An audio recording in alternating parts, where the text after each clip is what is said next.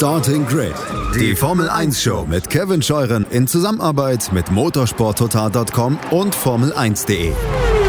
Keep racing Auf meinsportpodcast.de. Einen schönen guten Tag und herzlich willkommen zu Starting Grid, eurem Formel 1 Podcast auf meinsportpodcast.de. Mein Name ist Kevin Scheuren. Hinter uns liegt ein sehr, sehr spannendes Formel 1 Wochenende in Silverstone. Und da wollten wir das Ganze noch ein bisschen vertiefen. Und wir haben das zehnte Saisonrennen hinter uns. Das heißt, es ist wieder ein kurzer Kassensturz vonnöten. Dem macht mit mir heute Christian Immervoll, der Chefredakteur von Motorsport Network Germany. Hallo Christian. Hallo Kevin. Aber nicht nur er, sondern wir haben uns auch noch zwei Damen eingeladen und die eine, die war vor Ort, die war in Silverstone, die wird uns von ihren Erfahrungen dort berichten, wie es denn für die Medienschaffenden war, dieses Sprintwochenende zu beobachten. Silja Rulle von der Bildzeitung. Hallo Silja. Hallo mein Kevin, dann hallo an alle Hörer.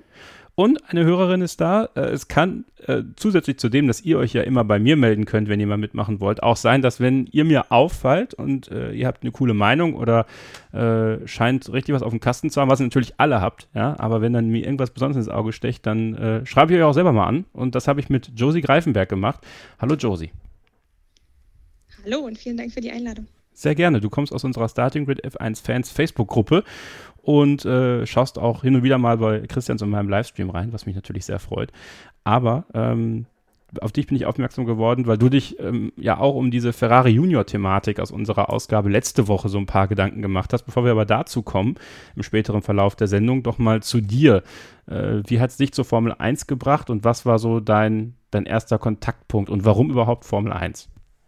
Ja, ich bin zur Formel 1 gekommen über meinen Vater. Als, als kleines Kind durfte ich äh, mir aussuchen, ob ich Sonntagnachmittag mich allein beschäftige oder Mittagsschlaf mache oder mit ihm Formel 1 gucke. Und das hat mich zum Formel 1 gucken gebracht. Äh, und er hat mich daran geführt, mir viele Regeln beigebracht, mich zum Michael Schumacher-Fan gemacht. Also auch die Schumacher-Route tatsächlich bei dir? Ja. Ah, witzig. Also es gibt immer, also, und ist der, was, wie war das eigentlich bei deinem Vater dann? Also als dann Schumi aufgehört hat, war der weiter Formel 1-Fan oder war es für ihn schwer, sich mit einem anderen Fahrer zu identifizieren? Ähm, er konnte dann leider nicht weiter gucken, ähm, ja. aber ich habe auch dann eine Pause gemacht, als er, äh, als Michael Schumacher aufgehört hat. Habe ich wirklich irgendwie zwei, drei Jahre Formel 1 Pause gemacht. Bist du dann irgendwie über Sebastian Vettel dann wieder dazugekommen? Ähm, nee, tatsächlich als Schumacher zurückgekommen ist, habe ich es nochmal versucht. Hm. Und dann äh, wieder richtig dabei war ich in dem Jahr, als Rosberg und Hamilton gekämpft haben. Wow, okay, gut. Da hast du dir ein gutes Jahr ausgesucht dafür, wieder voll reinzukommen und dann, ja, jetzt auch aktiv in unserer Facebook-Gruppe. Das freut mich sehr. Äh, bist immer rege dabei und äh, ich freue mich, dass du heute dabei bist. Was war denn dein äh, Eindruck vom Fangen wir mal mit was Seichtem an, dem Sprint-Qualifying. Ja, also äh, wir werden natürlich heute noch über diesen Unfall von Max Verstappen und Lewis Hamilton sprechen, auf eine gewisse Art und Weise, aber ähm, vielleicht mal erstmal von dir, wie hast du dieses Sprint-Qualifying empfunden? Hat es dir gefallen und, und freust du dich schon darauf, dass es im Monster dann wieder stattfindet? Mm, schwierig. Also prinzipiell bin ich den Sprint ähm, Rennen ja eigentlich eher in der Formel 2 sehr positiv gegenübergestellt. Da gucke ich das jetzt schon relativ lange. Ähm, da macht es mir auch immer Spaß. Da finde ich aber auch die Reverse Grid ähm, Strategie oder diese Reverse Grid Sache ganz spannend. Ähm, in der Formel 1 fand ich es dann an einem Rennwochenende gepaart mit der Formel 2 zu viel. Also ähm, ich habe das mal ausgerechnet, das waren irgendwie allein Renncontent, den ich gucken wollte an einem Wochenende. Und am Wochenende hat man ja manchmal auch noch so ein bisschen was anderes vor, Freunde treffen, Familie treffen. Ähm, dadurch war es mir ein bisschen zu viel, was ich so ein bisschen schade fand. Die Rennaction an sich, ja, war, war, es war spannend, klar. Also ich habe es gerne geguckt. Ähm, Ob es jetzt immer wieder sein muss, also mir würde es reichen, wenn es an Wochenenden ist, an denen nicht noch Formel 2 oder 3 dabei ist. Das ist ein interessanter Punkt, Christian. Über den haben wir uns noch gar nicht so wirklich unterhalten. Wir haben ja schon mal so ein bisschen über die Übersättigung der Formel 1-Fans gesprochen. Äh, spielt da sowas wie so ein Sprintrennen da auch mit rein, wenn, wie Josie es sagt, dann auch noch irgendwie zwei, drei Rahmenserien mit dabei sind, die man ja auch noch gucken will oder eben dann nicht? Weiß ich nicht, das müssen die Fans, glaube ich, selbst für sich beurteilen. Grundsätzlich hast du ein Angebot. Es ist ja nicht jeder gezwungen, jedes freie Training zu schauen und so. Ja, deswegen sehe ich es relativ äh, entspannt. Ähm, also ich bin auch kein Fan davon, den Kalender zu übersättigen. Ähm, dass man jetzt da am Samstagabend noch irgendwie ein Highlight schafft, weiß ich nicht. Also ich selbst habe keine Meinung dazu. Mich tangiert das ja eher von der beruflichen Warte her. Ähm, aber so aus, aus der, also ich glaube, das müssen die Fans beurteilen. Da bin ich der Falsche, um mich zu fragen. Ja, jemand, den das auch beruflich tangiert, ist Silja Rulle. Silja, du warst vor Ort in Silverstone. Äh, wie hast du das Sprintrennen vor Ort empfunden? Was war so das Feedback auch unter den anwesenden Journalistinnen und Journalisten? Erzähl mal ein bisschen. Also ich finde es prinzipiell schön, dass man was Neues ausprobiert. Ich bin da wirklich offen gewesen und bin es auch eigentlich immer noch. Ich fand es, um mal mit dem Positiven anzufangen, gut, dass dadurch der Freitag so ein bisschen aufgewertet wurde. Dadurch, dass man das Qualifying schon am Freitag hatte, ähm, allerdings muss ich sagen, ist bei mir das Sprintrennen doch ein bisschen durchgefallen. Ich hatte mir da vielleicht, wie glaube ich, ehrlicherweise so ein bisschen die meisten irgendwie sich ein bisschen mehr davon erhofft. Ähm, es war ja doch im Prinzip dann doch nur in dieser ersten Runde spannend und es war, ja, kaum hat es angefangen, war es schon wieder vorbei. Es war irgendwie ganz ein ganz komisches Gefühl. Nach so einer halben, halben Stunde war es im Prinzip dann alles schon wieder durch. Ich fand es durchwachsen. Also der, der, positive Effekt ist halt, dass der mit, dass der, dass der Freitag ein bisschen schöner wird, aber dadurch ist halt der Samstag mit dem zweiten freien Training dran halt völlig ad absurdum gefühlt, weil du halt am Auto nichts mehr verändern kannst und die sind ja im Prinzip einfach nur um, um die Strecke geschlichen, um nichts kaputt zu machen. Das war dann so ein bisschen der Negativpunkt, fand ich. Ja, also vielleicht muss man da echt noch ein bisschen am Konzept feilen, weil es auch irgendwie so ein bisschen das Qualifying entwertet, finde ich. Ähm, das sehen ja auch doch viele so, nach dem, was man so gehört hat. Ja, ich glaube, da muss man noch mal ein bisschen, ein bisschen dran schleifen irgendwie. Also es ist für mal so ein Event ganz cool, aber das ist jetzt so in der Form, glaube ich, nichts, was man jetzt wirklich regelmäßig haben muss. Für, aus Berichterstattungsperspektive Event. Also wir haben halt viel gemacht, viel erklärt, ähm, hatten dementsprechend auch ähm, von Freitag auf Samstag natürlich mehr im Blatt, als wir es sonst wahrscheinlich gehabt hätten, wenn einfach nur freies Training gewesen wäre, ohne große Vorkommnisse. Die Zeiten, da muss man nochmal drüber sprechen, das ist sehr andruckunfreundlich. Ja. Also aus Zeitungsperspektive, aber das soll, äh, daran soll es nicht scheitern, sage ich mal. Ja, aber ansonsten, klar, es war, war tatsächlich ein ganz witziges Gefühl, weil so mein ähm, Eindruck und auch der da von Kollegen war, dass nach dem Samstag wir irgendwie alle dachten, es wäre Sonntag. Also dieses Gefühl war, das Rennen ist jetzt schon durch bis dann dann einfiel, Andi, das eigentliche Rennen ist ja erst morgen. Also ein bisschen gewöhnungsbedürftig. Also eine schöne Idee, aber ja, muss man noch ein bisschen dran feilen, finde ich. Ähm, erzähl doch mal so ein bisschen aus der aus deiner arbeitenden Sicht am Wochenende. Was dürft ihr jetzt schon mehr? Also auch als, als Printjournalisten, wo durftet ihr hin? Und das mit dem, mit dem, mit dem Andruck unfreundlich ist natürlich vollkommen richtig, ne? Also diese, äh, diese Hinkehr, eh, also meiner Meinung nach eher zum amerikanischen Publikum die Uhrzeit zu legen, ist natürlich für Tageszeitungen in, in ganz Europa dann sehr, sehr schwierig umzusetzen. Ja, definitiv. Also wir mussten dann halt irgendwie einen Andruckstoff finden, der dann halt äh, zusammengekürzt wurde. Naja, alles äh, aber eher so ein Branchenproblem, sage ich mal. Ähm, für den Abend vielleicht ganz schön für viele, die halt ähm, vielleicht tagsüber noch die Sonne genießen wollten. Ich weiß ehrlich gesagt nicht, ob es hier auch so schön war.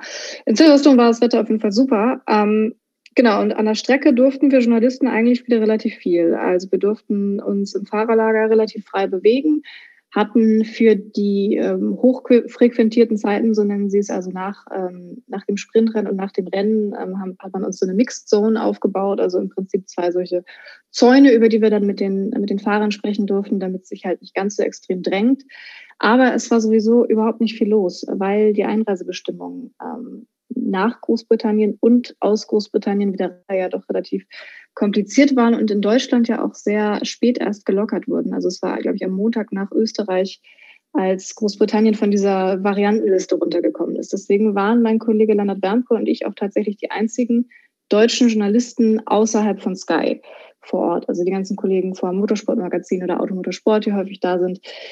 Ähm, die waren nicht da. Ähm, und dementsprechend war es halt für uns sowieso schon völlig ungewohnt, weil wir nur so ein paar wenige internationale Kollegen vom Kontinent hatten und äh, ganz, ganz viele Briten natürlich. Die hatten wir dann teilweise auch das erste Mal jetzt äh, gesehen, äh, für, für, die Kollegen dann eben wieder gesehen.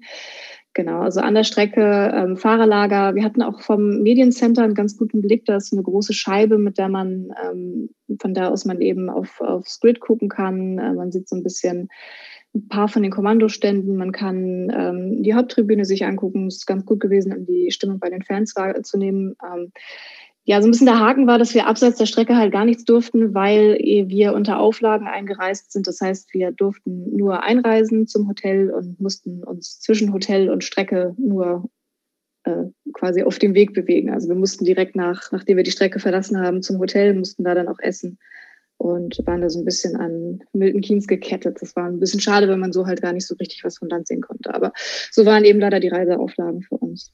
So waren wir dann von der Quarantäne befreit in Großbritannien. Okay. Ja gut, aber besser als nicht da sein, wahrscheinlich. Ja, ne? definitiv, definitiv. Ja. Also ich kann mir vorstellen, also ich glaube, dass da ein paar Kollegen dann auch vielleicht noch ein bisschen was bereut haben, zumal jetzt halt die Rückreise aus ähm, Großbritannien nach Deutschland ist mittlerweile für ähm, Leute, die bei Sportveranstaltungen mit Hygienekonzept sind, halt auch äh, Quarantäne befreit.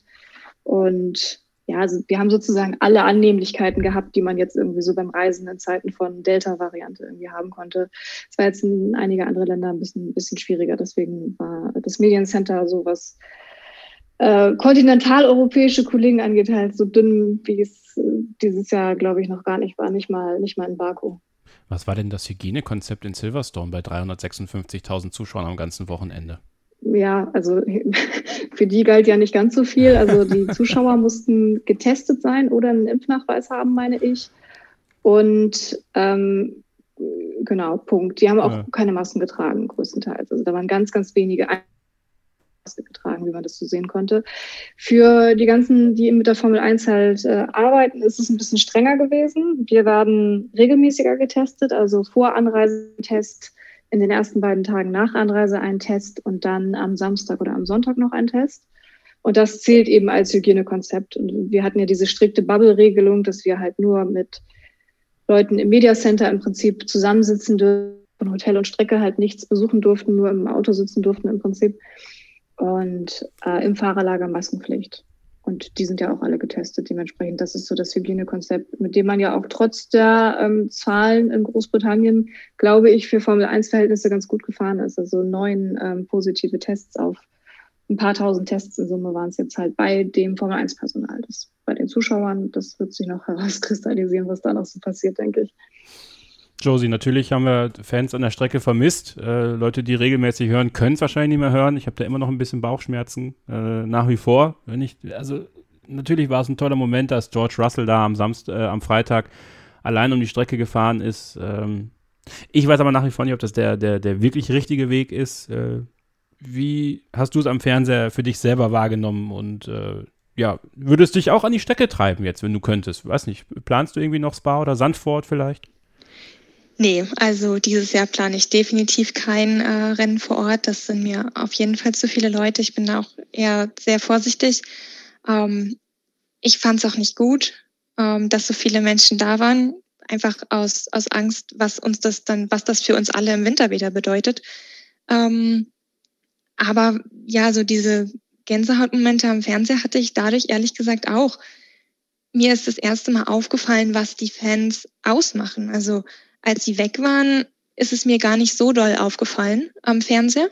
Also klar, vor Ort ist die Stimmung sicherlich eine andere. Ähm, aber am Bildschirm, ob die Tribünen nun leer sind oder ob jubelnde Fans drauf sind, da dachte ich, als sie weggefallen sind, so einen großen Unterschied macht's nicht. Als jetzt Silverstone voll Haus war und man die auf einmal alle jubeln gehört hat, habe ich schon gemerkt, naja gut, okay, es macht schon doch was aus. Ähm, für mich persönlich ist es das jetzt als Fan und Zuschauer am Fernseher natürlich wert, das Risiko nur dafür, dass da ein paar jubelnde Fans sind. Ob es für die Fans vor Ort wert ist und ob es für die Formel 1 das Richtige ist, äh, möchte ich aber auch nicht einschätzen. Ja, äh, das wird sich, wie Silja schon richtig sagt, alles erst in so ein paar Wochen zeigen, ob und wie dieser große Preis von Silverstone vielleicht zur Verbreitung der Delta-Variante in Großbritannien beigetragen hat. Jetzt in zwei Wochen geht es ja in Ungarn weiter. Da sind einige Fans da. Ich weiß gar nicht, hat jemand von euch, Christian oder Silja, äh, Informationen, wie viele da hin dürfen? Ist da auch alles offen? Ich meine, Orban nimmt es ja jetzt auch nicht so ernst. Ich, ich meine, das volles Haus ist, oder? Ah, geil. Aber ganz sicher bin ich mir auch nicht, um ehrlich zu sein. Aber ich meine, da Orban ja schon beim, bei der EM alles voll gemacht hat, im Prinzip, ähm, glaube ich, dass er da wahrscheinlich jetzt nicht unbedingt Hemmung hat. Aber ich habe auch keine Zahl im Kopf, leider. Christian, weißt du da was?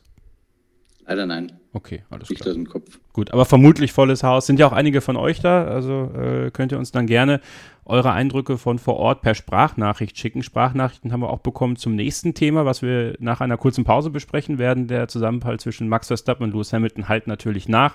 Ob sich die Gemüter hier ein bisschen beruhigt haben, da bin ich sehr gespannt drauf. Und äh, ja, was ihr dazu gesagt habt, erfahrt ihr, wenn ihr dran bleibt, hier bei Starting Grid, dem Formel 1 Podcast auf meinsportpodcast.de. Schatz, ich bin neu verliebt. Was? Da drüben. Das ist er. Aber das ist ein Auto. Ja, eben. Mit ihm habe ich alles richtig gemacht. Wunschauto einfach kaufen, verkaufen oder leasen. Bei Autoscout24. Alles richtig gemacht. Das Thema des Wochenendes ist natürlich der Zusammenpreis zwischen Max Verstappen und Lewis Hamilton in der ersten Runde beim Großen Preis von Großbritannien und damit zurück hier bei Starting Grid, dem Formel 1 Podcast auf meinsportpodcast.de. Christian Nimmervoll ist da, Celia Rulle von der Bildzeitung und unsere Hörerin Josie Greifenberg. Ja, Josie, ähm, ich habe es ja öfter gesagt, es hat sich angedeutet, dass es passieren muss am Wochenende zwischen äh, Lewis Hamilton und Max Verstappen. Nicht nur am Wochenende selbst. Am Samstag fand ich es schon recht hart und am Sonntag in den ersten paar Kurven sowieso, aber auch in den Rennen zuvor gab es ja einige Situationen, wo die beiden sich schon nahe gekommen sind, da dann Lewis Hamilton noch zurückgezogen hat. Und äh, ja, jetzt hat er das nicht mehr gemacht. Es war äh, ja eine der hitzigsten Phasen, die wir auch auf unseren Social Media Kanälen bislang hatten. Also das äh, war schon krass, was alles an Feedback gekommen ist und in welcher Art und Weise. Das äh, hat mich teilweise nicht überrascht und, und, teilweise dann aber schon in seiner Schärfe und, und ganz insgesamt auch. Ja, wie hast du die Situation für dich selber bewertet, Josie? Und wie glaubst du, geht es zwischen den beiden weiter? Ja, es ist äh, ein schwieriges Thema. Ähm, ich glaube, damit gerechnet haben wir alle, ähm, dass es dazu kommen wird. Und es wäre zwischen den beiden auch nicht so spannend, wenn sie sich nicht alles geben würden und dann knallt es halt mal. Ähm, ich persönlich mit den Strafen ähm, bin ich immer so ein bisschen hin und her gerissen. Ähm, eigentlich bin ich auf jeden Fall diese Saison pro Max Verstappen und wünsche mir, dass er das gewinnt und war natürlich entsprechend enttäuscht, dass er halt rausgefallen ist schon wieder und dass Hamilton schon wieder Glück in der Rotphase dadurch irgendwie hatte. Ähm, wenn man nicht unbedingt Hamilton-Fan ist, dann kann man den Eindruck gewinnen, dass er irgendwie ständig Glück hat, ohne da irgendeine Verschwörung hinterzusehen. Ähm, und an sich bin ich auch eher so jemand, ich, ich gönne ihm das dann auch. Er ist ein toller Fahrer und ich möchte da nichts Schlechtes drüber sagen. Ähm, und wie es weitergeht, ja, ich hoffe genauso. Also ich hoffe, dass die beiden sich weiterhin alles nichts schenken, alles geben, beide um den Titel kämpfen, denn nur so sind die Rennen spannend. Natürlich ist es echt schwer. Was macht man damit, wenn einer rausfällt? Ähm, und wenn es die Schuld von dem anderen ist, wie, wie bestraft man das? Das ist einfach ein Thema, was ja, glaube ich, die, die Formel 1 schon seit, seit sie gibt, wahrscheinlich verfolgt. Ähm, wenn zwei Konkurrenten kollidieren einer keine Punkte macht, was macht man mit dem zweiten? Theoretisch kann man ihn nicht härter bestrafen, als man ihn bestrafen würde, wenn sich der andere nur dreht und weiterfahren kann. Praktisch ist es für die WM natürlich trotzdem irgendwie unfair. Christian, ich finde das ja ganz interessant, diese Expertenmeinungen. Äh, im Endeffekt sind wir ja auch, haben wir ja auch unseren Teil dazu beigetragen mit unseren Livestreams am Wochenende. Aber ähm, wie sehr sich das unterscheidet zwischen deutschen Experten, so wie Ralf Schumacher zum Beispiel, und so einem wie Jolion Palmer in Großbritannien oder auch einen Karun Chantok. Äh, der Tenor in Großbritannien geht eher Richtung Rennunfall und der Tenor in Deutschland geht häufig Richtung, einer ist auf jeden Fall schuld. Äh, ganz häufig ist es dann doch Lewis Hamilton gewesen, auch bei, bei einigen Experten. Äh, ich ich finde es interessant, wie sehr diese, diese Aktion polarisiert. Ähm, und Red Bull, vielleicht hast du da nähere Informationen, werden die da jetzt noch was machen? Also versuchen die dann noch irgendwie im Nachhinein irgendwie Einspruch einzulegen? Und wie, wie hast du diese Welle der Reaktionen nach ein paar Tagen Abstand jetzt für dich so abgeheftet? Womit fangen wir an? Red Bull Einspruch vielleicht. Also ich weiß, dass da und dort drüber berichtet wird. Ich kann es mir ehrlich gesagt überhaupt nicht vorstellen. Was wollen Sie denn? Also du kannst ja nur so ein Thema nochmal angehen, wenn du in irgendeiner Form neues Beweismaterial vorlegst. Ähm, und was willst du neues Beweismaterial vorlegen? Ja, also da würden Sie sich nur lächerlich machen, so ähnlich wie es Ferrari damals ist, als man äh, diese Kanada-Geschichte 2019 mit Sebastian Vettel und Lewis Hamilton nochmal aufgemacht hat und dann äh, mehr oder weniger zentrales Beweismaterial bei Ferrari hat sich total lächerlich gemacht damit. Ähm, und natürlich wurde das nicht durchgewunken und deswegen, es haben auch Christian Horner und Helmut Markus schon gesagt, dass sie das für höchst unwahrscheinlich erachten. Also ich glaube nicht, dass das passieren wird. Wenn Red Bull das machen sollte, dann machen sie sich ehrlich gesagt wirklich ziemlich lächerlich. Und es kommt, glaube ich, noch eine Komponente dazu. Ähm, es steht dann ja Zandvoort demnächst auch auf dem Programm. Ja, das heißt, diese Stimmung, äh, teilweise auch leider Gottes äh, mit rassistischen äh, Zwischentönen immer wieder in Richtung Louis schon Aufforderungen auf Social Media, dass man sich zu Tausenden versammeln möchte und Lewis Hamilton irgendwie mit Tomaten einseifen. Das ist kein Witz, das gibt's wirklich. Ähm, das heißt, ich glaube, äh, es wäre jetzt auch ganz egal, ob Sie jetzt inhaltlich recht haben oder nicht, aber wäre es schön, wenn man bei Red Bull vielleicht versucht, einen Beitrag dazu zu leisten, ein bisschen die polarisierte Stimmung ein bisschen runterzufahren. Ja, vielleicht kann man die Dinger mal nicht unbedingt vor der Kamera noch zusätzlich befeuern ähm, und da eher einen Schritt zurückschalten. Das äh, würde ich denen empfehlen. Wobei man dazu sagen muss, das, was äh, zum Beispiel Christian Horner ja in seiner ersten Reaktion nach dem Rennen gesagt hat, war zwar sehr leidenschaftlich, äh, aber es war nicht unter der Gürtellinie. Da, da war das, was äh, Helmut Marko, der Mercedes schlechten Stil vorgeworfen hat, das fand ich persönlich jetzt schon fast ein bisschen grenzwertiger, muss ich ehrlich zugeben. Ähm, wenn ihr mehr dazu hören wollt, empfehle ich euch Zoom, unseren kleinen Podcast, den wir am Montag veröffentlicht haben, Christian und ich. Da sprechen wir ausführlich über diese Situation. Auch äh, Christian hat ja ein, ein Diagramm veröffentlicht, wo nochmal klar gemacht wird, wann gehört dir die Kurve, wann gehört sie dir nicht. Könnt ihr auf seiner Facebook-Seite Formel 1 Da gibt es übrigens noch eine interessante Geschichte dazu, Kevin. Ja, Soll dann, ich dir erzählen? Ja, jetzt? komm, hau raus, klar. Dafür sind wir hier. Also ich habe ja natürlich mal, nachdem Mercedes das so dargestellt hat, dass dieses Diagramm quasi für die Stewards da ist, dachte ich mal, ich frage mal bei der FIA nach, ähm, wie die das denn eigentlich so sehen. Ähm, und wollte das Original einfach mal sehen, weil ich habe ja eine abfotografierte Version davon bekommen. Ähm, und da hat man mir dann gesagt, äh, nö, wir kennen das eigentlich nicht. Ähm, und dann habe ich nochmal bei Mercedes angerufen und dann nochmal bei der FIA, weil da halt äh, ein Widerspruch sich aufgetan hat, bis sich die Geschichte jetzt letztendlich geklärt hat und ich endlich den Ursprung dieses Dokuments kenne kennen. Also es war so, dass 2015, als Nico Rosberg und Lewis Hamilton äh, sich richtig gegeben haben auf der Rennstrecke, äh, ist Mercedes mal damals, äh, wahrscheinlich Toto Wolf, ähm, zur FIA gegangen und hat gesagt, sagt mal Leute, wir wollen, ihr erinnert euch, da ist ja dieser, heute heißt der Racing Intent, am Anfang hatten sie es, glaube ich, Rules of Engagement genannt. Äh, da ist ja ein Dokument auf Mercedes-Seite entstanden. Und bei der Erstellung dieses Dokuments hat man natürlich versucht, die Meinung der Stewards da drin auch abzubilden. Und als Mercedes das bei der FIA angefragt hatte, haben sie dieses Dokument als Antwort bekommen. Ähm, äh, klar, Mercedes hat nie gehört, dass diese Grundlage irgendwie in irgendeiner Form nicht mehr wirksam wäre oder ähnliches, aber ähm, es ist nicht so, dass das irgendwie Teil eines Vier-Reglements oder des Sportgesetzbuches wäre, sondern man hat halt nur Mercedes das so und auch nur Mercedes, das ist ganz wichtig, ähm, als Grundlage auf eine Anfrage hin. Also das ist der Ursprung dieses Dokuments. Das stellt sich ein bisschen anders dar, als es im ersten Moment also die haben es, glaube ich, noch nicht mal irgendwie bösartig äh, verzerrt, sondern in deren Wahrnehmung war es halt so. Aber ähm, ja.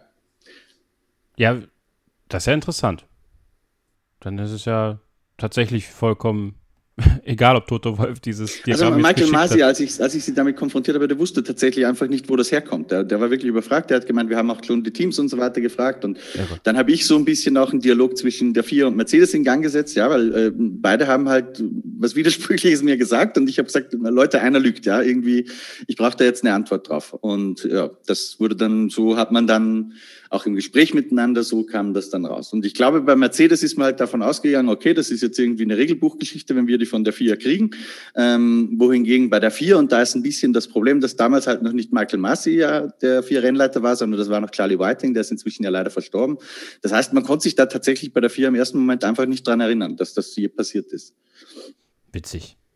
Das ist ja interessant. Kuriose Geschichte um dieses Diagramm, ja. Total. Also das ist Formel 1 einmal 1. Also äh, da weiß der eine mehr als der andere und das Governing Body weiß einfach gar nichts davon. Spannend. Gibt es auch nur da, glaube ich. Silja, äh, wie war es denn eigentlich im Presseraum? Also ich hier zu Hause bin ja komplett aus dem Stuhl gegangen, ja, einfach nur ob der Situation. Und ähm, jetzt war ja bei euch äh, ein UK-Überschuss ähm, ja, würde ich gerne mal so. Ah, sowas von. würde ich gerne mal deine ja, Erfahrung. Ich glaube, wir waren, ich habe es nicht gezählt, aber ich würde mal so auf dem Bauch heraus sagen, es waren vielleicht 40 oder 50 Briten gegen zehn andere.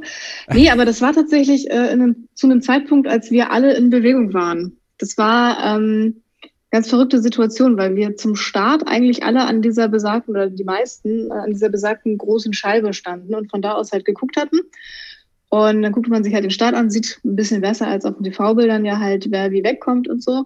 Das Problem ist, wenn es dann erstmal um die Kurve geht, siehst du dann nicht mehr so richtig was. Dann laufen alle zu ihren Plätzen. Ja, und dann war es irgendwie so, während wir alle gerade noch so ein bisschen dabei waren, äh, uns wieder einzufinden, auch schon passiert fast.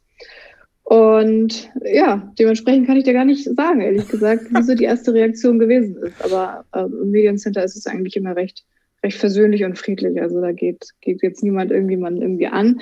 Wir hatten tatsächlich auch einige holländische Journalisten da, ähm, die dann natürlich ja, eine Handvoll zu tun hatten an dem Abend. Ähm, ja, aber es war jetzt irgendwie nicht so, dass da jetzt ein offener Streit äh, Briten gegen Holländer aufgekommen wäre oder so. Nee, das nicht, aber, aber reagiert man darauf? Also gibt es dann so ein oh, irgendwie, also oder? Ja, das auf jeden Fall. Wobei ich sagen muss, dass die Redelsführer, was dieses Gegröle und Gejohle angeht, tatsächlich die deutschen Journalisten sind. Und dadurch, dass wir diesmal nur zu zweit waren, war es akustisch völlig anders als sonst. Also die Kollegen fehlen, es war, es war dieses ganze Gejohle, auch wenn irgendwas passiert, das, das blieb diesmal leider so ein bisschen aus. Also es war bis, akustisch ein bisschen lang, langweiliger als sonst. Wer, wer tut sich da besonders hervor? Ja, also die Kollegen der Bildzeitung natürlich. Ja, eigentlich ist es die gesamte deutsche Runde, muss ich sagen. Ja, ja also die so Deutschen. Stadionatmosphäre immer. Ja. Die Deutschen im Ausland. Ja, immer beliebt, egal wo sie ankommen. Sonst sind es immer die Briten, die irgendwo komisch rumgrölen, ne? aber nach Formel 1 irgendwie oh. nicht. So, dann, dann erzählt mal von eurer Arbeit. Also äh, bei euch haben wir sicherlich dann auch die, die Drähte geglüht. Ähm, wie habt ihr das Ganze für euch selber aufgearbeitet? Du und Lenny, ihr wart ja in Silverstone. Genau, also es war natürlich jetzt erstmal für die Printproduktion, war wieder so eine Geschichte mit dieser Verzögerung, dass wir tatsächlich so ein bisschen Produktionsdruck am Ende noch hatten. Deswegen wir nicht ganz so viele Leute nach Rennende sprechen konnten, wie wir es gerne getan hätten, weil wir halt erstmal ein bisschen fertig werden mussten. Dann kamen noch diese ganzen Calls und viele waren dann zu dem Zeitpunkt halt auch schon weg. Also der Doktor zum Beispiel ist relativ früh los. Es war ja auch immer höllisch Stau rund um die Strecke. Dementsprechend haben da, glaube ich, viele gesehen, dass sie so früh wegkommen wie möglich ähm, für uns aufgearbeitet, indem wir es ein bisschen vorsichtiger tatsächlich formuliert haben, weil Lenny und ich eigentlich beide der Meinung sind, dass es sich eher um Racing, ganz normales Racing handelt, also die sehr britische äh, ähm, Argumentation, wenn du jetzt diesen Expertenstreit äh, da angeschnitten hattest. Und wir haben es tatsächlich dann am nächsten Tag für die Produktion in Sportbild mit einem Pro und Contra über, aber nicht ähm, über Verursacher, sondern über die Strafe von Hamilton noch aufgearbeitet. Ich weiß nicht, ob ihr es gelesen habt, aber da haben wir halt äh, die Frage gestellt, ob die, ob die Strafe hoch genug war. Weil es ja halt zehn Sekunden war. Es war ja im Prinzip eine Strafe, die ähm, halt eine Strafe war, die ausgesprochen wurde, aber die jetzt am Ende nicht wirklich ähm, Auswirkungen hatte, dadurch, dass der Hamilton eben noch gewonnen hat. Ne? Und da, pass auf, da, da würde ich jetzt mal ganz gerne einen, eine Sprachnachricht einschieben von Chris. Der hat ja, also es gab ja ähm, sowohl diese Strafe für Lewis Hamilton als auch die rote Flagge. Ja, und die rote Flagge, wir haben das am Montag aufgearbeitet, da bekommt er die Möglichkeit, sein Auto ein bisschen reparieren zu lassen. Ähm, und da hat er eine Idee gehabt, über die ich mal gerne mit euch sprechen wollen würde. Und zwar beziehe ich mich äh, auf den Kommentar von Christian und ähm, ja, seiner Regelkunde, dass man das Auto reparieren darf in der Rotphase, äh, das äh, auch den Sicherheitseffekt hat. Äh, für mich ist das Problem darin, dass es manche für unfair empfinden, dem geschuldet, dass ähm, es vielleicht auch einfach die Regel falsch ist. Es wäre doch irgendwie gerecht, wenn das Fahrzeug, was sonst zum DNF führen würde und beschädigt ist, wenn es denn repariert wird, aus Sicherheitsgründen, was es natürlich muss, ähm, einfach ans Ende des Feldes sich zurückfallen lassen muss es ist immer noch besser für diesen Fahrer und für das Team, als wenn das Fahrzeug komplett ausscheiden müsste ähm, oder vielleicht sogar so beschädigt ist, dass die Rennleitung aus dem Rennen äh, das Fahrzeug aus dem Rennen zieht. Wie seht ihr das? Christian, er bezieht sich auf dich. Erstmal deine Meinung dazu. Zehn Sekunden, okay, die Strafe wurde ausge... Über, über die, das Maß kann sich ja jeder selber die Meinung bilden. Aber rote Flagge, äh, Hamilton musste repariert werden und dann vielleicht in Zukunft mal das Auto, das die rote Flagge dann ja, vielleicht ausgelöst hat oder wenn es repariert werden muss, als Ende des Feldes. Das wäre dann tatsächlich nochmal schwerer gewesen für ihn dann. Ich finde das halt sehr, sehr schwierig, weil was machst du, wie unterscheidest du dann? Ja, dann hast du zwei Autos mit Schäden. Äh, einer hat eine komplett zerfetzte Felge, kann auf keinen Fall weiterfahren. Äh, ein anderer braucht irgendwie nur ein Kleberbändchen auf dem Gurney Flap und die gehen dann beide zurück ans Ende des Feldes. Also ich, ich weiß nicht, das ist alles nicht so einfach, wie man sich immer von außen vorstellt. Ähm, auch die Geschichte, es ist natürlich äh, irgendwie unfair oder kann man es ungerecht empfinden, dass Hamilton dieses Rennen noch gewinnen konnte. Ja, da gibt es überhaupt gar keine Frage. Vorausgesetzt, man vertritt die dass die Strafe gerechtfertigt war. Da kann man, glaube ich, auch geteilter Meinung drüber sein. Aber angenommen, man, man vertritt die Strafe als gerechtfertigt, dann ist es natürlich schwierig, dass du sagst, okay, derjenige kann trotz dieser Strafe das Rennen noch gewinnen. Was wäre die Alternative? Wollen wir uns auf das Gedankenspiel mal kurz einlassen? Das hieße dann ja, dass wir für gleiche Vergehen alternierende Strafen aussprechen müssen. Zu dem Zeitpunkt, wo du die Strafe aussprichst, äh, wie bei Lewis Hamilton während des Rennens, hast du ja noch gar keine Ahnung, äh, wie die Auswirkung am Ende des Rennens sein wird. Also sagt man dann, man gibt Lewis Hamilton, ja, jetzt wir glauben 20 Sekunden Strafe, weil dann wird er Vierter und das ist gerecht. Und dann sagt der andere Steward, nee, ich glaube, der darf heute nicht besser als Siebter werden und für den siebten Platz brauchen wir jetzt ungefähr 50 Sekunden Strafe.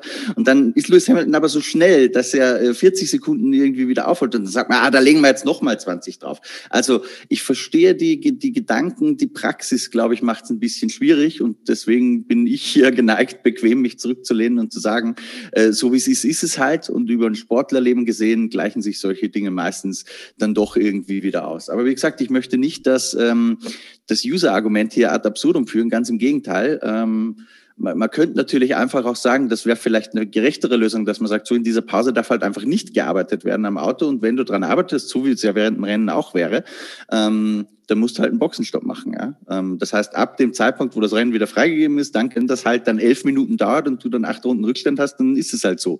Ohne Unterbrechung wäre es auch gewesen. Das ist auch kein, kein Sicherheitsthema dann oder irgendwie halt schon, ähm, weil ich glaube, viele legen es dann halt einfach drauf an, probieren irgendwas mit dem Auto, das vielleicht angeschlagen ist. Also das sind ja all die Überlegungen. Ich möchte nur die vier so ein bisschen verteidigen, weil ich glaube, die hat sich schon Gedanken gemacht drüber und es ist nicht so, dass das nur die Idioten sind, die die offensichtlichen Probleme nicht sehen. Josie, ist diese Regel für dich auch ein Ärgernis oder siehst du das gar nicht, gar nicht so eng? Ähm, nee, ich habe das gerade gehört, die Sprachnachricht, und dachte so, ja, das ist es. Das war so mein erstes Bauchgefühl, weil ich es auch nicht so ähm, fair finde. Also wenn, wenn man, man kann sein Auto während einem Rennen nicht reparieren oder nicht lange, ohne dass man hinten am Feld ist. Weswegen ja heutzutage fast gar nicht mehr längere Reparaturen durchgeführt werden. Die Rennen werden ja, die Autos werden ja dann aus dem Rennen genommen, um auch Motorenleistung zu schonen. Wenn man eh letzter wird und keine Punkte hat, mehr einfahren kann, warum soll man überhaupt noch weiterfahren? Das war früher, glaube ich, ein bisschen anders. Ähm, und deswegen war mein Bauchgefühl gerade wirklich, dass es eine gute Idee wäre. Ich äh, stimme Christian aber auch zu, weil es muss natürlich noch ein bisschen mehr durchdacht werden. Und ich glaube auch nicht, dass bei der vier die Leute nicht über solche Dinge schon nachdenken. Also sonst ähm, wären die vielleicht am an der falschen Position, wenn sie nicht auch über solche Dinge nachdenken würden. Ähm, aber vielleicht findet man da ja irgendwie noch Lösungen, um das zu verbessern. Ich meine, die Formel 1 ist ja im steten Wandel, warum auch nicht an der Stelle? Wo das ja auch herkommt, ein bisschen, Kevin, vielleicht darf ich den Kontext auch noch ergänzen, Klar, ist unter anderem, dass du sagst, du musst halt in so einer Pause Reifenwechsel möglich machen. Weil warum ist normalerweise unterbrochen? Weil es irgendwo richtig gekracht hat. Ja, das heißt, sehr häufig sind dann irgendwo Wrackteile zum Beispiel auf der Strecke. Irgendwann hat gesagt, wir möchten aber nicht das Risiko eingehen, dass die Leute dann mit aufgeschlitzten Reifen von irgendwelchen Wrackteilen äh, wieder auf die Strecke gehen. Also hat man gesagt, okay, wir erlauben denen in diesen Pausen an ihren Autos zu arbeiten und äh, potenzielle Sicherheitsprobleme, das kann ein Schlitz im Reifen zum Beispiel eben auch sein, ähm, die zu beheben. Also das ist der, der Ursprung, warum man das damals überhaupt so gemacht hat. Das ist vielleicht auch wichtig zu verstehen. Danke dafür. Ähm, Silja, wie, also erstmal für die, die vielleicht die Sportbild nicht gelesen haben, wo, wo standest du äh, im, im Rahmen dieser Strafe für Lewis Hamilton? Ähm, ja, und, und was hältst du von der Idee von unserem Hörer Chris?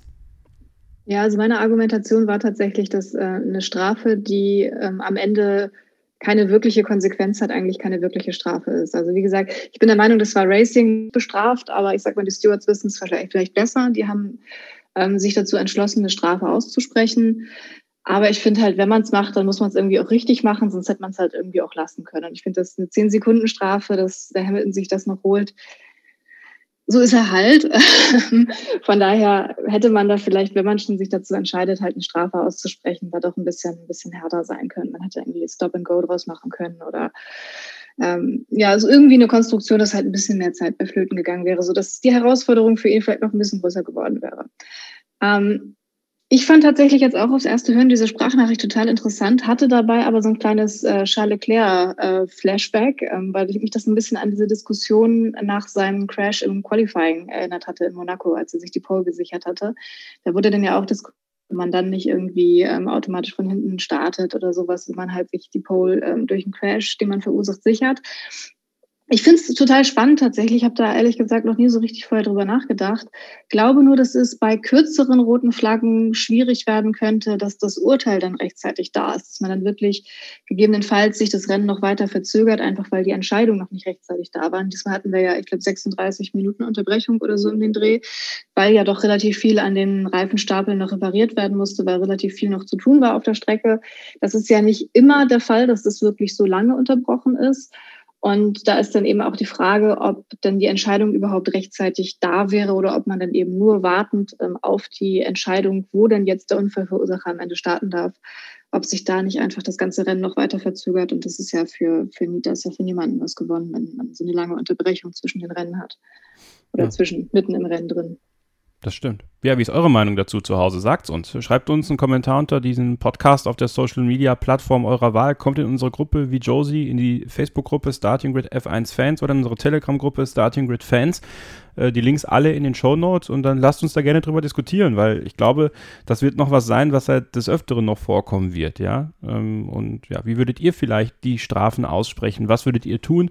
sagt es uns und diskutiert mit uns. Und jetzt machen wir eine kurze Pause und dann starten wir mal in den Kassensturz. Das zehnte Rennen liegt hinter uns. Wollen wir mal so ein bisschen über die Teams sprechen, über die Fahrer sprechen und ja, mal schauen, was wir hier sonst noch so Schönes auf die Reihe bringen. Hier heute bei Starting Grid, dem Formel 1 Podcast auf meinsportpodcast.de. Bleibt dran. Schatz, ich bin neu verliebt. Was? Da drüben. Das ist er. Aber das ist ein Auto. Ja, eben. Mit ihm habe ich alles richtig gemacht. Wunschauto einfach kaufen, verkaufen oder leasen. Bei Autoscout24. Alles richtig gemacht. Willkommen zurück bei Starting Grid, dem Formel 1 Podcast auf meinsportpodcast.de. Zehn Rennen liegen hinter uns, den Zehner auf die Saison liege ich auf dem Tisch und dann schauen wir mal, was wir hier über die Teams so zu sagen haben und schauen mal in der Konstrukteurswertung nach ganz unten und kommen da bei Williams direkt mal an. Es ist eine ziemlich klare Sache, Josie, zwischen Nicolas Latifi und George Russell. 0 zu 10 im Qualifying, 2 zu 7 im Rennen, also jeweils aus Sicht von Nicolas Latifi. George Russell alle warten ja jetzt so ein bisschen drauf, wann wird er bekannt gegeben für Mercedes. Erstmal die Frage an dich. Äh, wird er deiner Meinung nach bekannt gegeben für Mercedes? Wäre er der richtige Mann neben Lewis Hamilton 2022? Und wie schätzt du die Saison von Nicolas Latifi ein? Äh, wäre es vielleicht an der Zeit, bei Williams auch darüber nachzudenken, ob man da nicht aufs Geld verzichtet vielleicht und einen anderen zweiten Fahrer holt, der ein bisschen mithalten kann zumindest? Also erstmal zu George Russell. Ähm, ich hoffe es ganz stark, dass er ähm, zu Mercedes kommt. Ich meine, wir haben keine Ahnung, wo Mercedes nächstes Jahr steht, aber da nochmal irgendwie ein internes Battle, was, was wieder ein bisschen spannend ist. Außerdem bin ich eh ein großer Fan von den ganzen ähm, jungen Nachwuchsfahrern, die ich auch irgendwie in den Formel 2 und 3 Regionen schon verfolgt habe ähm, und drücke da eh meine Daumen, dass die alle ihre Chance bekommen. Und George Russell zeigt einfach irgendwie Potenzial. Und das wäre irgendwie unfair, wenn man ihn da jetzt verkümmern lässt, finde ich persönlich. Ähm, ob er sich dann beweisen kann, wird man natürlich sehen. Ähm, zu Nicolas Latifi, man kann es nicht einschätzen. Also wenn George Russell der neue Hamilton ist, für den ihn ja irgendwie viele halten, dann ist Nicolas Latifi vielleicht auch einfach gar nicht so schlecht.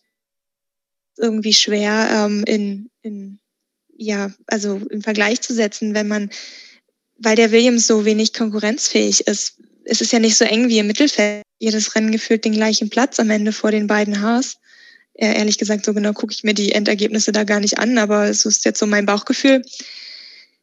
Dann ist die Frage, wen setzt man dann nächstes Jahr rein ähm, in den Williams? Also ich persönlich würde Ihnen ja empfehlen, nicht mit zwei Rookies nächstes Jahr an den Start zu gehen, einfach weil die neuen Regeln kommen, sie irgendwas erreichen wollen. Wenn George also nicht mehr dabei ist, wen setzt man daneben? Ähm, wenn jetzt ein Bottas dahin käme, dann würde ich schon vielleicht einem neuen Rookie die Chance geben, vielleicht einen Jack Aitken, den sie in ihrer Akademie haben. Ähm, ich weiß jetzt nicht, glaube, sie haben noch einen Dan Ticktum, der performt jetzt nicht so gut in der Formel 2, aktuell zumindestens, ist aber auch kein schlechter Fahrer. Vielleicht könnte man dem auch eine Chance geben. Ähm, und wen sie sonst noch so auf dem Schirm haben, weiß ich ehrlich gesagt nicht. Naja, es geistern ja Hülkenberg, Quert, irgendwie so ein bisschen durch die Gegend, aber das kann ich mir alles irgendwie nicht vorstellen. Obwohl Nico Hülkenberg ja gesagt hat, Silja, ähm, entweder nächstes Jahr Formel 1 oder gar nicht mehr. Also da war er ja so deutlich wie noch nie äh, und so realistisch wie noch nie, meiner Meinung nach. Also ich glaube, Nico Hülkenberg kann sich, also ich kann mir nicht vorstellen, dass Nico Hülkenberg nochmal einen Stammcockpit in der Formel 1 hat, aber ähm, Williams, Mercedes, Bottas, Russell ist natürlich super interessant, äh, das zu beobachten. Was ist so dein, dein Gefühl? Wann wird es bekannt gegeben, deiner Meinung nach, Silja? Ja, so lange wird es nicht mehr dauern. Also die Gerüchteküche läuft ja richtig heiß. Jetzt vor Silverstone oder rund um Silverstone haben sie ja noch dementiert, hatte Russell ja auch klar gesagt. Ist nichts besiegelt, noch, noch ist nichts unterschrieben, war meine ich der Wortlaut. Ja, aber das wird relativ bald der Fall sein. Äh, wenn nicht vielleicht sogar was unterschrieben ist, mal schauen. Das ist ja nur noch eine Frage der Zeit und ich finde auch Russell hat sich das total verdient. Ähm, ich glaube, wir erinnern uns alle noch an das zweite Bahrain-Rennen letztes Jahr, als er ja Lewis Hamilton ersetzt hat, der Corona hatte, was der da für ein Feuerwerk abgebrannt hat. Da hat er mal gezeigt, was er mit einem vernünftigen Auto halt alles leisten kann. Also das mit dem Reifenverwechsler war dann natürlich äh, alles sehr tragisch, aber da hat man ja wirklich gesehen, wie da, wie krass gut der einfach gefahren ist, wie alt der Bottas teilweise auch daneben aussah. Es hat richtig Lust auf mehr gemacht. Und ich finde jetzt ähm, beim zweiten Österreich-Rennen und in Silverstone hat äh, Russell auch nochmal bewiesen, dass er es einfach drauf hat, weil er dieses äh, vergleichsweise langsame Auto beide Male in, in Q3 gebracht hat. Und das zeigt halt einfach ähm, auch den Klassenunterschied zu Latifi natürlich. Aber das zeigt halt auch einfach, wenn er mit so einem unterlegenen Auto so weit kommt, ähm, schlecht kann er nicht sein. Und bin sehr, sehr gespannt, ihn bei Mercedes zu sehen. Ja, ich auch, absolut. Kommen wir zu einem Team, was, ja, weiß ich nicht, Christian. Haas halt, ne? Ähm, was ich, glaube ich, große Hoffnung auf nächste Saison macht, dass es mit äh, der engeren Ferrari-Partnerschaft nach vorne geht. Wahrscheinlich auch mit dem gleichen Fahrerduo, Nikita Mazepin und Mick Schumacher. In den letzten fünf Rennen hatte ich das Gefühl, seitdem wir das letzte Mal mit Lisa Höfer hier äh, den kleinen Kassensturz nach fünf Rennen gemacht haben, dass äh, Nikita Mazepin immer besser in Fahrt kommt, ganz insgesamt und auch in den Rennen immer besser mit äh, Mick Schumacher ja, Tritt halten kann, sage ich mal. Das ist ein Eindruck, den du teilst. Auch wenn du, wenn wir natürlich wenig sehen von den beiden, habe ich zumindest das Gefühl, dass es immer ein bisschen sicherer für den Russen wird. Es war zumindest jetzt das letzte Rennen in Silverstone tatsächlich um, um ein Eck besser. Es war, das muss man aber auch immer dazu sagen, Mick nicht so ganz zufrieden. Ich glaube einfach, die beiden Rookies, äh, für dieses insgesamt noch schwerer, jeweils konstant ihr Leistungslevel abzurufen. Und dadurch sind auch die Schwankungen von Wochenende zu Wochenende noch ein bisschen größer. Ich glaube, das muss ich einfach eingrooven, einpendeln. Äh, ein bisschen. Allerdings glaube ich schon, dass sich ja über kurz oder lang Mick durchsetzen wird in diesem Duell. Da ändere ich meine Meinung dazu nicht. Was bei Nikita Mazepin sicher der Fall ist. Äh, ich habe da auch mit meinem Kollegen Oleg Karpov, der seine Karriere schon sehr, sehr lang auch in den Nachwuchsformeln beobachtet hat, darüber gesprochen. Und der sagt, äh, die große Schwäche von Mazepin ist halt, dass er sehr schnell Auto fahren kann, äh, aber nur dann, wenn, wenn das zu seinem Fahrstil perfekt passt. Und die Formel 1 ist da halt so sensibel geworden. Das heißt, dass ein, gar nicht vielleicht nur das Setup, sondern auch das komplette Auto von der Charakteristik halt echt sitzen muss für ihn. Ähm, das scheinen sie jetzt ein bisschen besser hingekriegt zu haben. Aber ich glaube, da liegt auch gar nicht der große Fokus drauf, ehrlich gesagt, bei Haas. Das ist ein Jahr, das müssen sie einfach überleben. Ähm, da sind alle froh, wenn es vorbei ist. Äh, die Fahrer sollen ein bisschen was lernen dabei und dann nächstes Jahr zählt's. Das, das ist eigentlich, worum es geht bei denen. Ist das denn auch so, dass du denkst, dass durch diese engere Ferrari-Partnerschaft tatsächlich in der nächsten Saison hm, der Schritt gemacht werden kann? Wir kommen gleich als nächstes Team zu Alfa Romeo, wo man ja schon mit der Art und Weise, wie auch dieser Alpha-Deal jetzt gemacht worden ist, das Gefühl hat, okay, da zieht sich Ferrari vielleicht ein Stück weit zurück. Äh, Im Sinne von, ob Hasen Fortschritt machen kann, meinst du jetzt auch? Ja, genau. Und dann eben im Vergleich mit Alpha. Ja. Mhm. Ähm, also grundsätzlich sehr viel schlechter kann es meiner Meinung nach nicht werden. Allerdings würde ich auch warnen äh, vor der Erwartungshaltung, dass man sagt, so Haas äh, legt jetzt dieses Jahr ein bisschen zurück und alles in nächstes Jahr rein. Das tun sie zwar, das mag schon so sein, äh, aber ich halte es für eine komplette Utopie des Haas, so wie vielleicht äh, in manchen Jahren äh, in, der, in der Hochblüte sozusagen des Partnerschaftsmodells mit Ferrari, ähm, wo man ja tatsächlich um fünften, sechsten Platz auch mitgefahren ist. Also das kann ich mir beim besten Willen nicht vorstellen, dass das gelingen wird. Ich lasse mich gerne überraschen, aber so realistisch, glaube ich, sollte man nicht sein. Was ich schon für möglich halte, äh, ist, dass Haas ein ebenbürtiger Gegner für Teams wie Alfa Romeo und so weiter ist. Ja, also hinteres Ende des Mittelfelds. Aber man muss schon so realistisch sein und sagen, wenn wir uns das Mittelfeld mal anschauen, da ist mit Alpine ein Werksteam, da ist mit McLaren ein, ein sehr großes Traditionsteam, ähm, das sich ja auf dem Sprung nach vorne betrifft, dann Aston Martin, wohlfinanziertes Werksteam, Alpha Tauri fährt mit Technologie von Red Bull. Also all die, die, die Voraussetzungen sind bei allen Gegnern eigentlich wesentlich besser äh, und ich glaube schon, dass auf die nächsten Jahre hin äh, es sehr schwierig wird, wieder zu der Form zurückzukehren, wo Haas vor, ich glaube, zwei, drei, vier Jahren mal war. Celia, ich habe eine Frage an dich. Hast du Informationen, ob man bereits versucht, das erste Kart von Michael Schumacher zu finden, womit man dann seinen Sohn Mick über die Kartbahn in Kerpen-Mannheim fahren lassen kann? Für schöne Bilder. Das wäre mal eine Idee. Nee, wir, also, keine Information, aber vielleicht stachelst du mich da gerade mal an. Bitte, mach das, mach das möglich, weil, okay, es ist alles ganz nett jetzt, ne, mit äh, alten Autos von Michael und Mick und, und das ist alles schön und gut, ja. Ähm, und sicherlich bringt auch euch das Klicks, ja, wenn, wenn ihr dann noch einen guten Artikel dazu macht. Mir persönlich wird es jetzt langsam, also gut, dass sie es im ersten Jahr alles machen, Silja, ne? Dann, dann kann man sich dann vielleicht im zweiten Jahr dann mal auf den, den neuen Mick konzentrieren und nicht immer irgendwelche Schumacher-Reminiszenzen, also Michael-Reminiszenzen machen. Das dicke Ende kommt ja erst noch ins Bar. ah. Da kommt ja noch einmal die große Nostalgiewelle. Fährt also er dann alle da musst Autos? du dann noch einmal durch und ich glaube, ich glaub, dann wird es besser für dich. Fährt er dann alle Autos, die er, die er gefahren ist oder nur diesen ersten mhm. nochmal? Nee, nur den ersten, soweit ich weiß, aber ich meine jetzt auch so, was generell dieses äh, Nostalgische angeht. Also ich meine, 30 Jahre ja äh, nach dem Debüt ist Sohnemann ins Bar und ähm, da kann man nur die Parallele ziehen, auch wenn äh, vielleicht nicht jeder ein Fan davon ist, jetzt bei allem zu versuchen, die Parallele zu ziehen, aber das ist wirklich, das ist ein Datum, ähm, das geht nicht anders. Ich fände es halt schon ein bisschen witzig, wenn das Getriebe dann kaputt geht, ne? Wobei, ich, ich muss sagen, mich interessieren diese Dinge normalerweise auch nicht. Äh, in dem Fall, dieses Auto, diese Jordan 191, der ist einfach so außergewöhnlich schön, ähm, dass ich das sogar tatsächlich mal genüsslich durchgeklickt habe. Ja, ist ja, ist ja okay, nur, ähm, ja, ich meine, ist es das gute Silja, dass, dass Mick im Grunde nichts wirklich ablenken kann, weil er hat ja Marzipin tatsächlich größtenteils noch im Griff. Ja, jetzt ähm, in Silverstone ja tatsächlich gar nicht so gut. Da war er auch überhaupt nicht happy nach dem Rennen. Aber ja, genau. Also er, ich glaube, es ist ein, einerseits halt Fluch und gleichzeitig auch äh, Segen, dass er da hinten ist. Also es ist halt ein Fluch, weil einfach äh, die Ziele fehlen. Er, er, sagt ja auch selbst, er denkt sich manchmal sein eigenes Rennen, dass er dann halt Latifi jagt ähm, und sich vorstellt, dass es halt um, um, um die Spitzenposition oder sowas geht. Ähm, aber andererseits ist es halt auch ein Segen, weil ja, weil er halt äh, Ruhe hat, Zeit hat, sich einfinden zu können. Das war ja einfach in der Vergangenheit bei ihm schon immer so, dass er meistens immer ein Jahr gebraucht hat, um so richtig reinzukommen in, in eine neue Serie. Das geht in der Formel 1 jetzt deutlich schneller, ist mein Eindruck, dass er sich schon, obwohl wir jetzt erst zehn Rennen hatten, ähm, deutlich schneller reingefunden hat, als es der ersten Formel 3 in seiner ersten Formel 2 Saison gewesen ist. Ähm, von daher, ja, die Entwicklungskurve ist auf jeden Fall da und ich, ich glaube, es hilft ihm schon. Und Haas sich am Ende wirklich bei rauskommt, wie die Autos wirklich aussehen, was es tatsächlich auch wirklich verändert, was überholt. Ähm, aber so ein paar Pünktchen traue ich Ihnen fürs nächste Jahr schon zu. Josie, dann äh, kommen wir jetzt zu einem Team, wo wir ja noch Ferrari-Junioren äh, wahrscheinlich reinreden können, weil wenn wir davon ausgehen, dass bei, dass bei Haas äh, Schumacher und Mazepin weiterfahren dürfen, sieht das bei Alfa Romeo ein bisschen anders aus. Und das ist ja ein Thema, worüber wir letzte Woche gesprochen haben hier im Podcast, Christian, ich ähm, und wer war denn noch zu Gast letzte Woche? Alexander Teile.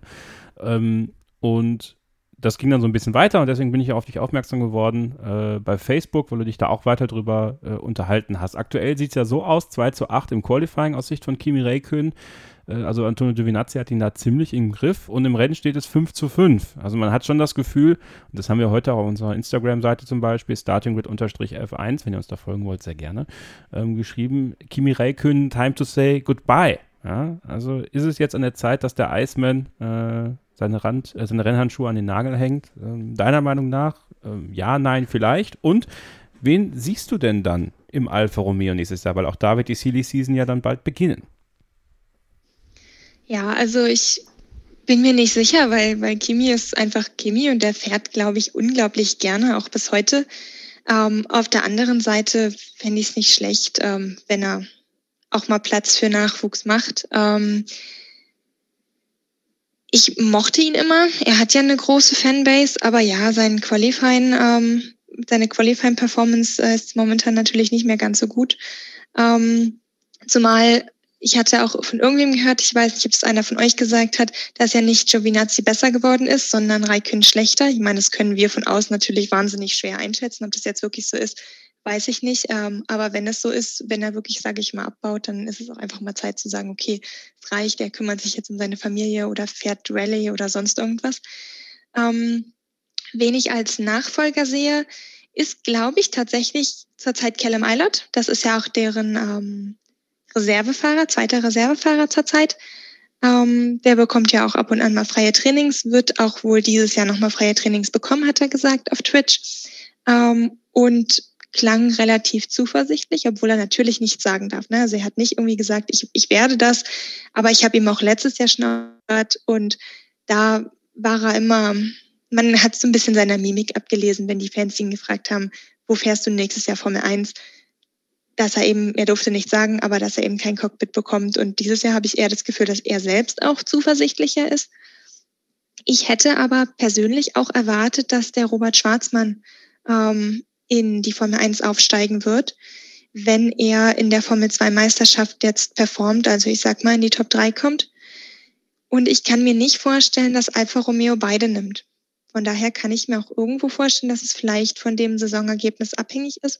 Robert Schwarzmann ähm, hat, glaube ich, relativ viele Sponsoren oder ein bisschen Geld auch in der Hinterhand ähm, und war auch sehr gut. Also wenn man sich seine Karriere anguckt, hat er auch immer performt im zweiten Jahr, sage ich mal, seiner ähm, Junior-Kategorien den Titel in der Formel 3 geholt. Davor war er auch schon sehr gut. Mal gucken, zwischen den beiden, das könnte ich mir vorstellen. Ich kann mir irgendwie nicht beide nebeneinander vorstellen. Zwei Rookies in einem neuen Auto. Wenn Haas und Williams den Schritt machen, den alle versprechen, dann frage ich mich, und das habe ich ja auch auf der Facebook-Seite geschrieben, wer ist denn dann der Letzte äh, nächstes Jahr? Und da kommt mir so ein bisschen Alpha in den Kopf, also Alfa Romeo. Ähm, ich weiß es nicht und ich kann mir deswegen nicht vorstellen, dass sie mit zwei Rookies an den Start gehen. Ich lese gerade mal so ein bisschen quer, was äh, bei Instagram dann so geschrieben worden ist. Lukas-Racing83, Kimi ist sein Geld nicht mehr wert. Callum Eilert würde für ein Zehntel von Kimis Gehalt fahren und wäre nach einem Rookie-Jahr sicher ein gleichwertiger Fahrer. Das gesparte Geld kann dagegen ins Auto steck, gesteckt werden. Wenn man sieht, wo Alfa Romeo rumkrebst, wäre das auch dringend nötig. Dann Will J95. Kimi hat aus meiner Sicht immer noch genügend Klasse für die Formel 1. Fehler passieren nun mal. Er hat noch die, den Speed und Giovinazzi ist im Rennen nicht wirklich schneller. Wenn, dann sollte man beide austauschen. I am Marvin Bishop. Ich denke, äh, dass, die eher, dass es eher auf Kopfsache beruht. Alles im Zirkus schon erlebt, dann ist er mental vielleicht nur zu 90% aufmerksam, während er zehn Runden vor Schluss ohne Aussicht auf einen Punkt herumfährt. Am Ende muss er es selber am besten wissen. Und Hartl unterstrich Benny, Kimi muss weiterfahren, er ist ein super Rennfahrer und besitzt immer noch die Fähigkeiten, eine Top-Leistung abzurufen. Nur ist das mit dem Auto nicht immer möglich. Soll sich doch bitte ein anderer verpissen. Und ich denke, ich muss keinen Namen nennen. Ich will jetzt schon gerne einen Namen wissen. Meint der Giovinazzi, Silja? Ja, vielleicht. Oder er redet noch von einem anderen Team. Ich weiß nicht. mit Ferrari-Beziehung. Kleine Spekulation. Ja, ich, ich äh, weiß nicht, wie, wie, wie siehst du die Situation zwischen Giovinazzi und Raikön, Silja? Ja, ich finde beide, was sie beide liefern diese Saison, ist irgendwie total uninspiriert. Also ich finde, Kimi ist ein klasse Typ, der auch auf der Strecke manchmal so seine Momente hat. Ich weiß nicht, welches Rennen das gewesen ist, aber bei einem hatte er irgendwie, glaube ich, in der allerersten Runde super viele Plätze plötzlich gut gemacht und irgendwie merkt man dann so, huch, da ist er ja irgendwie wieder. Ähm, aber insgesamt ist, glaube ich, bei ihm die Luft raus und Giovinazzi überzeugt mich und ich glaube viele andere auch nicht. Also von daher, ich glaube, frischer Wind wäre da nicht schlecht. Vielleicht, ähm, weiß nicht, wie viel an der Sache mit Bottas dran ist. Ähm, nur Finne folgt auf Finne, wäre ja auch schön. Und dann vielleicht noch ein Rookie. Ich finde, bin großer ähm, Schwarzmann-Supporter, weil ich finde, da hat sich das äh, echt verdient. Alle dagegen allerdings auch, finde ich. Auch ähm, gerade wenn man jetzt ein bisschen mal in, in, in Geschichten denkt, ähm, nachdem er jetzt halt letztes Jahr keinen Platz bekommen hat, den jetzt zu bekommen wäre irgendwie nur super fair und äh, ist dann vielleicht auch so, dass es nach mehr als einem Jahr Pause dann irgendwie auch immer schwieriger wird für ihn. Von daher, das wären jetzt auch so die beiden Namen, die, die Jersey schon in den Ring geworfen hat, äh, die ich da auch sehen würde und ja, die Kombination mit zwei Rookies ähm, ist vielleicht, auch wenn alles auf Anfang ist, alles neu ist mit dem neuen Reglement, vielleicht, also definitiv riskant, aber vielleicht auch eine, eine, eine gute Entscheidung. Vielleicht äh, kommt da noch mal ein bisschen Feuer rein, was äh, ich jetzt gerade bei Alpha doch äh, sehr intensiv vermisse. Ja, und wenn einer mit Rookies kann, dann sicherlich Frederik Vasseur. Und der bleibt ja auch Teamchef. Also werden wir das sicherlich auch in den nächsten Wochen beobachten können. Und wer weiß, vielleicht gibt ja Kimi schon ganz bald bekannt, wie es für ihn weitergeht. Weil ich glaube, daran, und das hat Christian ja auch schon relativ häufig hier im Podcast gesagt, wird alles hängen. Wir ja. Darf, darf ich da noch eine Ergänzung machen, Kevin? Und ja, zwar, ähm, weil bei einem der, bei einem der Zuhörer ähm, Sprachnachrichten, bei einer der Zuhörer Sprachnachrichten, so, dass wir es richtig rauskriegen, äh, gesagt wurde, Callum Eilert wird nur ein Zehntel von dem verdienen, was Kimi kriegt. Ähm, nee, würde nicht, bei Weitem nicht, ja, weil ein Zehntel von dem, was Kimi kriegt, wäre eine Million. ähm, das kriegt ein Rookie definitiv nicht. Der geht mit 200.000, 300.000 nach Hause, ja. Also wir reden da eher von Zwanzigstel. Okay, aber trotzdem günstiger als Kimi, ja? Sehr viel günstiger. Aber das sind doch auch eh unterschiedliche Finanztöpfe, oder? Du kannst das doch gar nicht so ohne weiteres aufs Auto um, umschichten, ne? Aber ja, naja, letztendlich muss es schon vom Team rauskommen irgendwie. Und äh, an der Bottas-Nummer ist übrigens was dran. Ich glaube, dass Valtteri Bottas äh, oder sein Management, äh, deren Aufgabe ist, natürlich alle Möglichkeiten zu sondieren. Und ich glaube, dass die mal schauen möchten, ob bei Red Bull was geht. Ähm, da wird nichts gehen. Ähm, und dann stehen sie letztendlich vor der Wahl, nehmen sie Williams oder Alfa Romeo. Und Alfa wird halt auf ganz vielen Ebenen Sinn ergeben. Also, dass die miteinander sprechen, das weiß ich.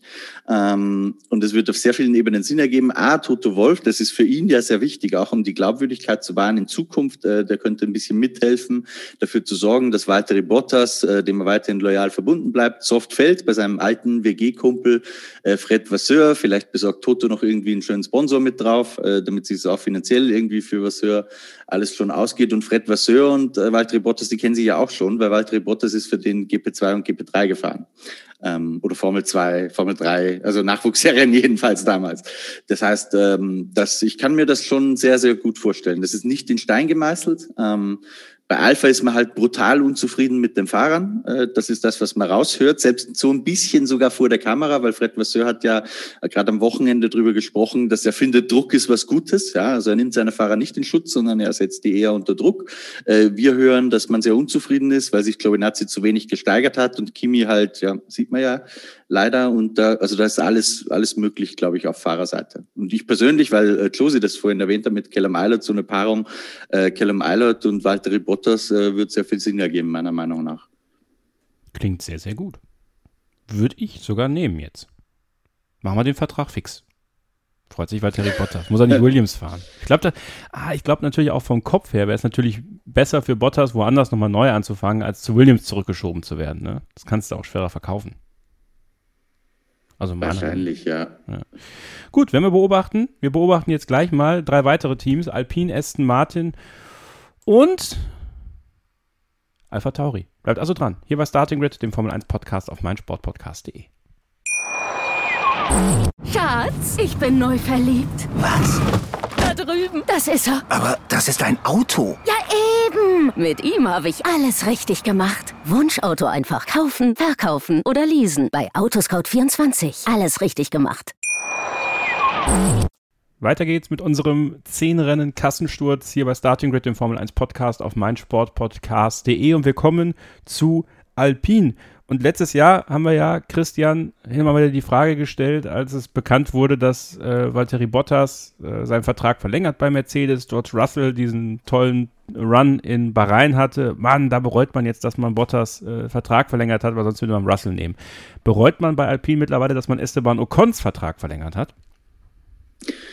Momentan sieht es fast ein bisschen so aus. Also nicht, dass die das schon bereuen, aber dass das Timing irgendwie unglücklich war. Ähm, er muss irgendwie in die Gänge kommen. Jetzt hat man ja äh, am Chassis, man hat das Chassis ausgetauscht. Ähm, da ist man leider ein bisschen diffus geblieben, was denn da jetzt eigentlich das Problem war. Ocon hat sich irgendwie unwohl gefühlt, dann hat man, äh, hat man ihm da geholfen. Jetzt fühlt er sich wieder ein bisschen wohler. Aber ja, er ist jetzt nicht in Topform. Also aber er hat halt gerade seinen Vertrag unterschrieben. Also ich glaube, er muss jetzt nicht um sein Cockpit fürchten, aber es zeichnet sich jetzt schon für mich so ein bisschen der Trend ab, ähm, wo mich auch alles andere überrascht hätte, dass da doch Fernando Alonso dann derjenige ist, der sich noch durchsetzen kann. Er ist ja auch nicht mehr der Jüngste. Wenn wir über Kimi sprechen, müssen wir über Alonso auch reden. Ich glaube, auch Alonso äh, hat die allerbesten Zeiten seiner Karriere schon vorbei, aber ich glaube, der ist schon noch ziemlich, der ist näher am Peak, als das bei Kimi der Fall ist. Das ist meine rein subjektive Wahrnehmung einfach.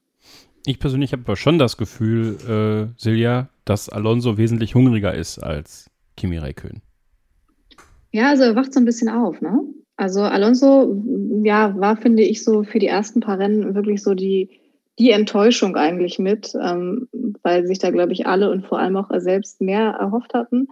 Jetzt fand ich es ganz interessant, im Sprintrennen merkte man so ein bisschen, da kämpft er sich durch und vielleicht war das auch einfach irgendwie so sein Ding, so ein bisschen über die Kurzstrecke. Aber ich hatte das Gefühl, in Silverstone ist so ein bisschen der Biss zurückgekehrt. Vielleicht geht es jetzt für ihn ein bisschen bergauf. Also es wäre auf jeden Fall schön, wenn man so einen, so einen ähm, Alonso in Topform mal wieder hätte. Das äh, tut der Strecke gut und tut auch äh, Presserunden gut. äh, Josie, es ist schon interessant, dass es da diesen Bruch nach fünf Rennen wirklich gab. Ne? Also ich habe die Statistik hier gerade vor mir. Äh, nach fünf Rennen hieß es noch äh, 1 zu 4 aus Sicht von Alonso im Qualifying und 0 zu 5 im Rennen. In den fünf Rennen danach heißt es 5 zu 0 im Qualifying für Alonso und 5 zu 0 im Rennen. Also das ist schon ein krasser Turnaround bei Alpine gewesen. Hat er das nicht sogar vorausgesagt? Einer von den Fahrern, die gewechselt haben, haben doch gesagt, sie brauchen fünf Rennen, ja, um haben, reinzukommen. Ja, ich glaube, Perez hat damit angefangen ja. und haben sich dann irgendwie alle dran gehängt, dann diese fünf Rennen. Und bei Alonso hat es scheinbar äh, total gestimmt. Und wie, ey? Also krass. Also bist du überrascht? Hast du damit gerechnet eigentlich so, weil, weil es halt Alonso ist? Ah, ich weiß es nicht. Ich muss ehrlich sagen, ähm, das ist auch Bauchgefühl und sicherlich ungerechtfertigt, aber ich bin kein Alonso-Fan. Ähm, ich glaube noch aus den Jahren, wo er gegen Michael Schumacher gekämpft hat, da war ich vielleicht auch noch ein bisschen zu, zu jung, um da ähm, objektiv zu entscheiden. Ich mochte ihn nie so richtig und deswegen ist es irgendwie so, ja, weiß ich nicht, immer von einem komischen Beigeschmack äh, geprägt, dass er ein toller Fahrer ist, klar, das, das weiß man. Und bei Ocon bin ich mir immer nicht so sicher, weil er ja irgendwie von Mercedes immer noch hochgehalten und gefördert wurde. Aber so wirklich hm, überzeugend tut mich Ocon nicht, weswegen es mich jetzt auch nicht so sehr überrascht, dass Alonso ihn da ähm, überflügelt hat. Ich muss jetzt natürlich fragen, äh, hat dein Vater Fernando Alonso damals auch äh, gehasst, sag ich mal? Ähm, also nicht gehasst, gehasst ist immer noch ein hartes Wort, aber du weißt schon, also so im Sinne von sportlich. Ja, ich weiß es ehrlich gesagt gar nicht mehr so genau. Also ich weiß, dass es bei mir so war. Ähm, er hat eigentlich immer versucht, so ein bisschen meine Meinung zu, zu relativieren und mir eben zu zeigen, dass, dass, es ein, dass es ein Sport ist und man nicht jemanden nicht leiden kann, nur weil er jetzt auf einmal besser ist. Ja, bei meinem Vater war es genau umgekehrt. Also er, fand, er hat Fernando Alonso verabscheut damals, äh, weil er es überhaupt nicht haben konnte, dass da plötzlich einer kommt und sein Michael äh, gefährlich wird. Mittlerweile ist er großer Alonso-Fan. Also kann sich das dann auch drehen, ja, weil er eben jetzt aus der Zeit von Michael kommt. Also es ist äh, ja, die Vergangenheits-Formel 1-Fans, sie lieben einfach ihre Formel 1, so wie sie früher war. Silja, glaubst du, dass Fernando Alonso's Indica ähm, Abschnitt da jetzt so ein bisschen ihm zugutekommt. Also auch diese, dieses Sprintrennen, dieses irgendwie so ein bisschen, ich glaube, der Amerikaner würde gritty sagen, äh, wie er da fährt, äh, dass ihm das nochmal irgendwie ein Stück weitergebracht hat, dieses Abenteuer Indica? Also ich glaube, weitergebracht hat es ihn auf jeden Fall. Also es ist ja auch immer ähm, eine Kunst, die Zeit, die man jetzt vielleicht nicht in der Formel 1 ist äh, und andere Serien fährt, dann halt gut zu nutzen, um halt wieder gut zurückzukommen. Und ich glaube, er hat da so viel ausprobiert, dass es ihm sicherlich auf jeden Fall hilft, besser einschätzen zu können oder noch besser. Ich denke, das konnte er vorher wahrscheinlich auch schon sehr gut. Aber noch mal ein bisschen besser zu schauen, was kann er, was liegt ihm, worauf hat er überhaupt Bock und vielleicht war das auch eine wichtige Zeit und, und so habe ich ihn eigentlich auch mal verstanden, dass es halt nochmal eine wichtige Auszeit auch war, rauszukommen, wieder hungrig zu werden und hungrig wieder reinzukommen. So, er war jetzt zumindest die ersten fünf Rennen halt nicht wirklich hungrig. Insofern muss man halt in Frage stellen, inwiefern das funktioniert hat. Aber sofern der Hunger jetzt wiederkommt, ähm, ja, aber ich denke, solche Ausflüge sind auf jeden Fall eine Bereicherung in jeder Hinsicht. Die ersten fünf Rennen waren noch Tapas, jetzt gibt's Paella für Fernando. Alonso. Und diese Paella hat sehr viel Ocon drin, so wie er ihn auffrisst aktuell. Kommen wir zu Aston Martin, Christian und ähm, Sebastian Vettel. Äh, ist eine tolle Aktion gewesen, die er da am Wochenende gemacht hat. Ähm, und ich meine jetzt äh, nicht den Dreher, den wir ja von ihm kennen, sondern das Müllaufsammeln nach dem Rennen. Ähm, aber ich habe schon das Gefühl, dass wir gerade einen Sebastian Vettel erleben, der sich auch wieder so ein bisschen in eine Richtung entwickelt, die mir nicht so gefällt. Also es ist ganz interessant. Du merkst ja bei ihm wirklich, wie es läuft, wie er sich dann auch gibt in Interviews. Und ich fand zum ja. Beispiel sein Interview mit Sandra Baumgartner bei Sky schon sehr frech am Samstag. Also da, man kann schon genervt sein, aber das war schon unhöflich. Also das ging schon in eine Richtung, wo ich denke, okay, erstmal würdest du sagen, wenn da jetzt ein Mann, also ohne ihm was unterstellen zu wollen, aber würdest du das auch so sagen, wenn da ein Mann vor dir steht und dir diese Fragen stellt? Weil der hat sie schon arg abgekanzelt und äh, wir erleben gerade einen Sebastian Vettel, der Gefahr läuft, meiner Meinung nach, diesen guten, naja, ist kein guter Start gewesen bei Aston Martin, aber die Situation mit Lance Stroll so ein bisschen aus den Händen gleiten zu lassen, vor allem im Rennen und da werden halt die Punkte vergeben. Also erstmal zu der Geschichte, ob das jetzt die Sandra macht oder der Peter, da würde ich dem Sebastian nicht unterstellen wollen, dass er da einen Unterschied macht. Er hat vielmehr eine ganz andere Schwäche. Ähm, wenn es schlecht läuft und vor allem dann, wenn er selbst verbockt hat, so wie jetzt in Silverstone, dann ist er halt echt ein trotziges Kind. Das kann man anders nicht sagen. Ähm, da, da, ist er dann immer extrem kurz angebunden, manchmal auch ein bisschen äh, rotzfrech dem Interviewpartner gegenüber, im Sinne von keine Lust, irgendwelche Fragen zu beantworten. Ähm, da war er schon immer so und ich habe das Gefühl, das wurde ein bisschen mehr in den letzten Jahren. Was ich persönlich schade finde, ist tatsächlich, dass äh, so um die Zeit Baku, dieses zugegeben bisschen glückliche Podium, Monaco, da hatte man das Gefühl, wenn er das jetzt, und ich erinnere mich, wir haben das auch hier im Podcast, glaube ich, mal besprochen, sogar Kevin, ähm, dass jetzt ganz wichtig ist, das Ding zu konsolidieren und einfach regelmäßig zu punkten, um Selbstvertrauen, Stabilität aufzubauen und so ein bisschen diese Welle weiter zu reiten und einfach zu verfestigen. Und da sieht es momentan halt so aus, dass das ihm nicht gelungen ist. Dem Team Aston Martin, ähm, finde ich, bei denen geht es gar nicht so schlecht. Man hat ja in Silverstone auch gesehen, dass das Auto eigentlich relativ schnell wäre, denn Sebastian Vettel war da komplett auf Augenhöhe mit Fernando Alonso. Das wollen wir nicht ganz vergessen, was den Speed betrifft, also sowohl am Samstag als auch am Sonntag. Ähm, das heißt, grundsätzlich sind die Möglichkeiten ja da. Aber Sepp selbst muss es irgendwie mal stabilisieren. Ich habe echt so, wir haben heute gerade ein paar Archivgeschichten gemacht, mein Kollege Stefan Ehlen und ich, und haben haben da auch nochmal auf Hockenheim 2018 zurückgeschaut, dieses berühmte Rennen. Irgendwie werde ich halt einfach das Gefühl nicht los. Da äh, irgendwo in der Sachskurve ist Sebastian Vettel aus diesem Körper entschwunden und manchmal ist da jetzt ein anderer drin. Ähm, das Gefühl könnte man fast haben. Also ja, sehr schade. Der Dreher äh, ist auch ganz witzig. Wir haben Zuschriften von, von Fans bekommen. Ähm, da möchte ja am, am, liebsten jeder eine Einzelantwort immer. Das ist manchmal ganz schwierig, weil es so viele Zuschriften sind. Aber bei Sebastian Vettel haben halt echt viele gesucht nach Erklärungen. Ja, weil ich glaube, der deutsche Fan ähm, es teilweise nicht, nicht wahrhaben möchte, dass Sebastian Vettel halt einfach so ein blöder Fehler passiert ist. Aber ich glaube, dass die Wahrheit, das war einfach ein bescheuerter Fehler, den er da gemacht hat. Josie, glaubst du, dass Hockenheim 2018, just heute ja vor drei Jahren, immer noch so ein bisschen Nachwirkung hat bei Sebastian Vettel, dass er es nicht so wirklich hinter sich lassen kann? Nein, glaube ich eigentlich ehrlich gesagt nicht. Okay. Die, die Fahrer sind alle Profis und ähm, wenn er es nicht schafft, einen Fehler hinter sich zu lassen, der jetzt drei Jahre zurückliegt, dann wäre er irgendwie falsch in dem Sport, glaube ich. Also klar, die sind Druck ausgesetzt und aber wir sind halt alle Menschen und keine Maschinen, auch die Formel 1-Fahrer nicht. Ähm, da muss man sich selbst auch vergeben können. Und wenn er das nicht geschafft hat, dann sollte er wirklich aufhören. Das ist meine Meinung dazu. Ähm, warum es so ist, ist schwer einzuschätzen. Vielleicht ist es auch so dieses, was ja auch mal gesagt wurde, dass Sebastian Vettel sich irgendwie wohlfühlen muss und dass vielleicht auch da, da intern irgendwie jetzt wieder was nicht mehr so ist wie am Anfang der Saison, wo er dachte, jetzt hier komme ich an, hier werde ich jetzt irgendwie mein, mein neues Zuhause finden in dem Team und dass es jetzt doch nicht ganz so läuft, wie er sich vorstellt. Ich würde eher in die Richtung was vermuten vielleicht. Das ist ein richtig toller Punkt, den ich gerne aufgreifen würde, Silja, und an dich weiterspielen würde. Sebastian Vettel ist ja ein Fahrer, der braucht äh, eine gewisse Wohlfühlatmosphäre. Der braucht aber, glaube ich, auch das Gefühl, gebraucht zu werden. Also seine Expertise, seine Art und Weise, ein Auto abzustimmen. Nun ist er in einem Team mit einem äh, Teamsohn, mit Lance Stroll.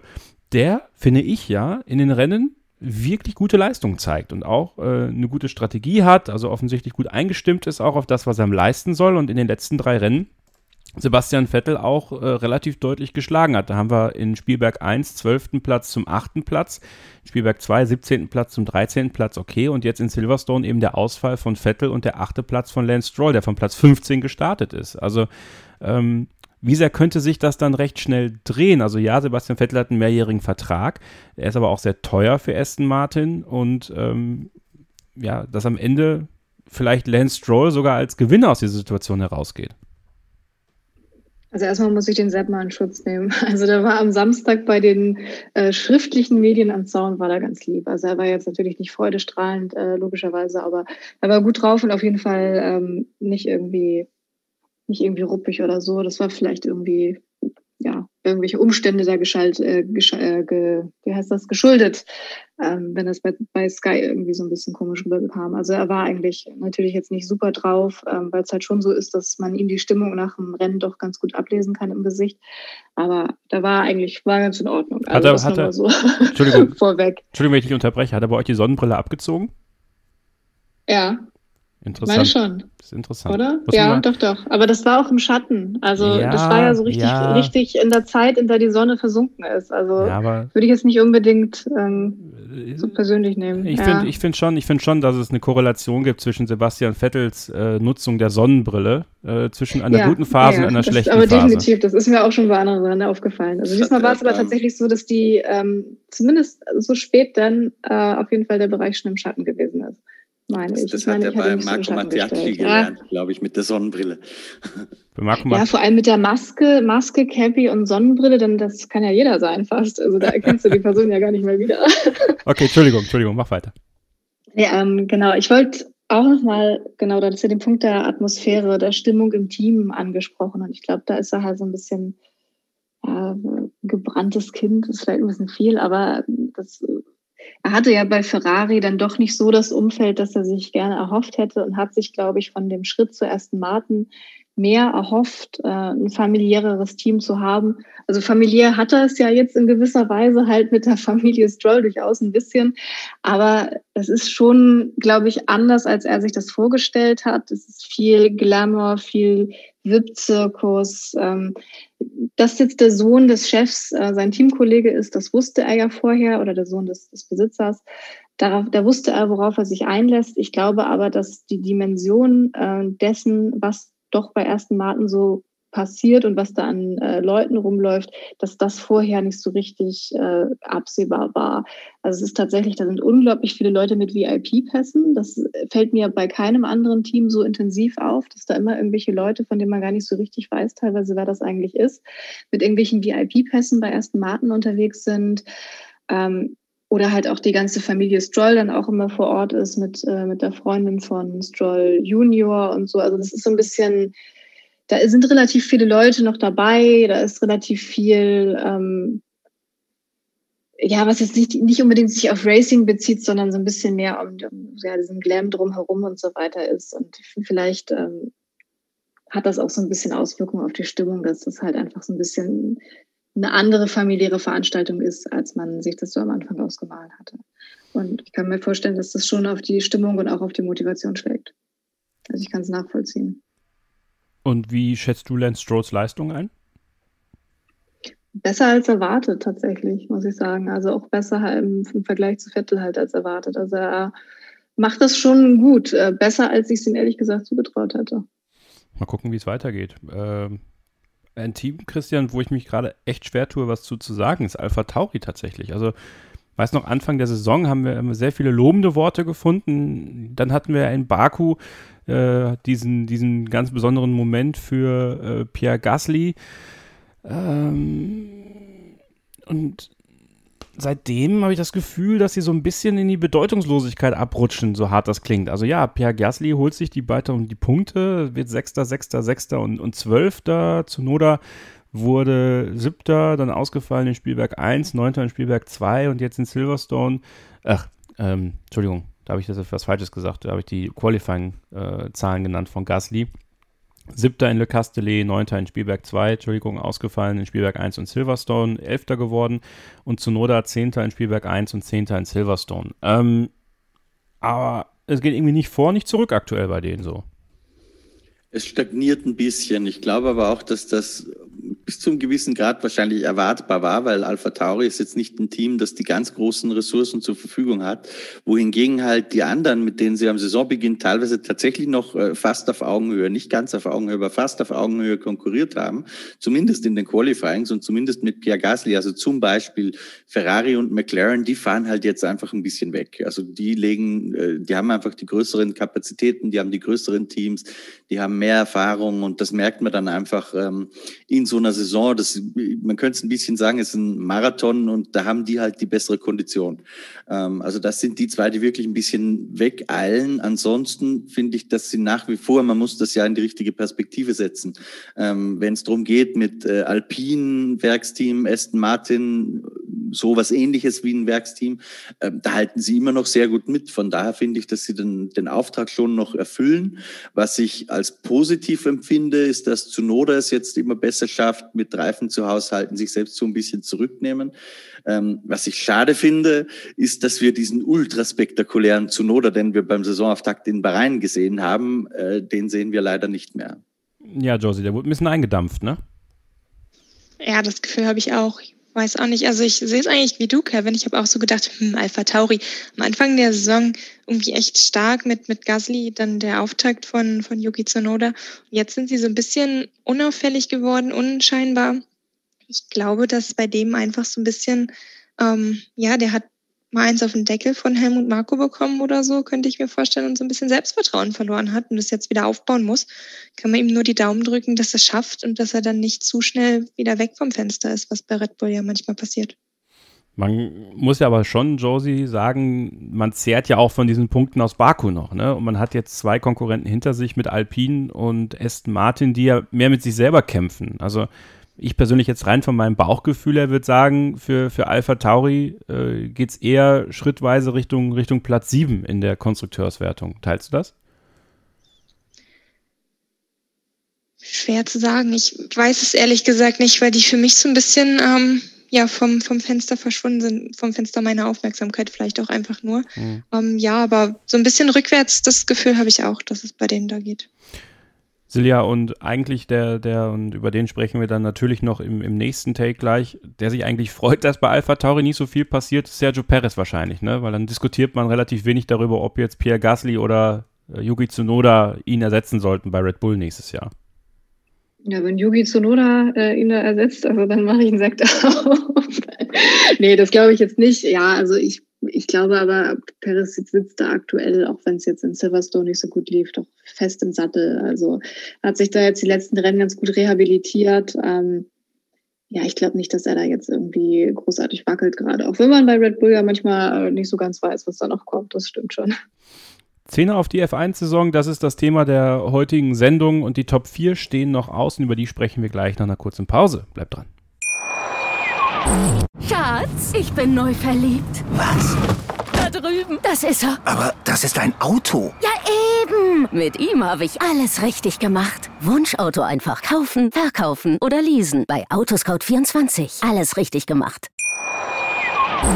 zurück hier bei Starting Grid, dem Formel 1 Podcast auf meinsportpodcast.de. Kevin Scheuren ist mein Name. Christian Nimmervoll ist da, der Chefredakteur vom Motorsport Network Germany. Silja Rulle von der Bild-Zeitung und Josie Greifenberg, eine unserer treuen Hörerinnen, die ich heute eingeladen habe. Wenn ihr auch mal dabei sein wollt, könnt ihr mir einfach eine Nachricht schreiben über unsere Social Media Kanäle oder eine E-Mail. Und dann kriegen wir das sicherlich hin. Der nächste Hörerstammtisch steht ja auch schon bald an. Am 10. August wird der aufgenommen. Wenn ihr da dabei sein wollt, meldet euch gerne. Und dann sprechen wir über die Formel 1 hier gemeinsam. Und das macht mir immer Spaß, euch hoffentlich auch. Und deswegen würde ich mich freuen, wenn ihr da auch bald mal dabei seid. Mit dabei äh, im Zirkus Josie ist Ferrari und mit Charles Leclerc und Carlos Sainz haben sie ein sehr, sehr interessantes Fahrerduo. Die beiden äh, ergänzen sich hervorragend und seitdem ich Beyond the Grid gehört habe mit Charles Leclerc, bin ich auch echt der Meinung, dass das ja auch persönlich, glaube ich, doch sehr, sehr gut harmoniert und es so eine sehr vertraute Sportlichkeit zwischen den beiden gibt. Ja, fände ich cool. Ich habe ehrlich gesagt den Podcast nicht gehört, aber ich habe auch das Gefühl, dass die beiden ganz gut zusammenpassen, dass die irgendwie auf Augenhöhe fahren und sich dadurch gegenseitig pushen können. Das ist ja in so einem Team auch immer wichtig. Ähm, dass eben Sainz nicht Leclerc so total hinterherfährt und einfach nur die Nummer zwei ist. Ähm, Finde ich gut. Äh, ich hoffe, er hat auch äh, nicht den Vertrag, so einen Nummer-2-Vertrag. Keine Ahnung, was es da ja immer für Klauseln gibt. Das heißt, wenn Ferrari beispielsweise irgendwie nächstes Jahr mega gut dabei ist, dass er dann nicht Platz machen muss für Leclerc oder sowas, glaube ich aber auch eigentlich nicht, weil dazu ist er zu gut. Warum sollte Ferrari das machen? Ähm, ist, ein, ist eine spannende Fahrerpaarung. Äh, Finde ich richtig gut. Hat mich auch so ein bisschen überrascht, ehrlich gesagt, dass Sainz da so mithalten kann. Ähm, und irgendwie drücke ich Ferrari die Daumen, dass es weiter aufwärts geht, wobei ich sagen muss, dass ich den anderen drei Teams da vorne auch die Daumen drücke. Ja gut, ich drücke Ferrari auch die Daumen Dritter zu werden, weil ich die Punkte in Christian zu meiner Abnehm-Challenge brauche, die wir ja mit äh, der Konstrukteurswertung verrechnen, die wir getippt haben. Also äh, Forza Ferrari, grande Machina. über die WM, oder Kevin? ich befürchte schon. Corona hat nicht geholfen, ehrlich gesagt.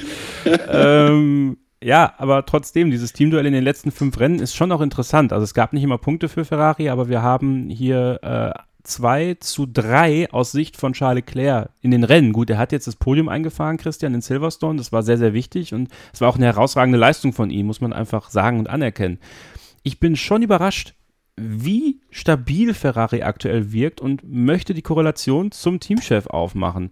Welchen Einfluss hat es, dass man Mattia Binotto offensichtlich immer weiter rausschiebt und so eine wie Laurent Meckis äh, immer mehr vielleicht die, die, das Ruder da übernimmt?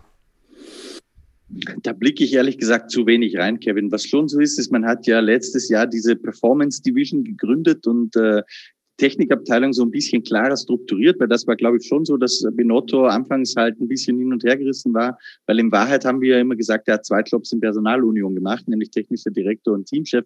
Das war natürlich in der Praxis nicht ganz so, aber ich glaube schon, dass es geholfen hat, dass man da ein bisschen aufgeräumt hat. Ähm, würde jetzt vielleicht nicht unbedingt an Laurent Meckis festmachen, weil ich glaube nicht, dass er unmittelbar derjenige ist, der Auswirkungen hat auf das Design von Teilen. Da sind eher andere dafür zuständig. Aber grundsätzlich äh, finde ich auch, dass der Trend, da würde ich dir komplett zustimmen, absolut positiv ist. Vor allem, was mich sehr überrascht hat. Ähm, bisher hat es bei Ferrari ja immer geheißen, bei diesen frontlastigen Kursen, äh, da haben sie sehr viele und sehr große Probleme. Und äh, Silverstone wäre da eine Paradestrecke eigentlich dafür gewesen. Und tatsächlich war es aber eher so, dass Leclerc äh, einer von denjenigen war, die mit den Reifen mit am besten durchgekommen sind. Also das fand ich sehr spannend, sehr überraschend und äh, Ungarn wird da jetzt der richtig große Härtetest sein und eine wirkliche Standortbestimmung, weil Ungarn ist sozusagen der ultimative frontlastige Kurs, äh, die totale Angststrecke äh, für Ferrari gewesen vom Profil her. Das hat man auch zuletzt so gesagt gehabt.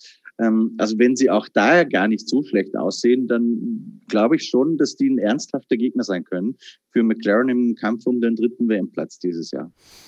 Man stellt sich dann aber schon die Frage, Josie, äh, hat Ferrari wirklich so Probleme gehabt mit dieser Motorenstrafe, die sie bekommen haben? Weil dann kann man ja fast sagen, wäre das nicht gewesen, würde Ferrari heute vermutlich wesentlich besser dastehen und da muss man vielleicht auch sogar die Leistung von Sebastian Vettel in dem Auto äh, im letzten Jahr ein bisschen höher anrechnen.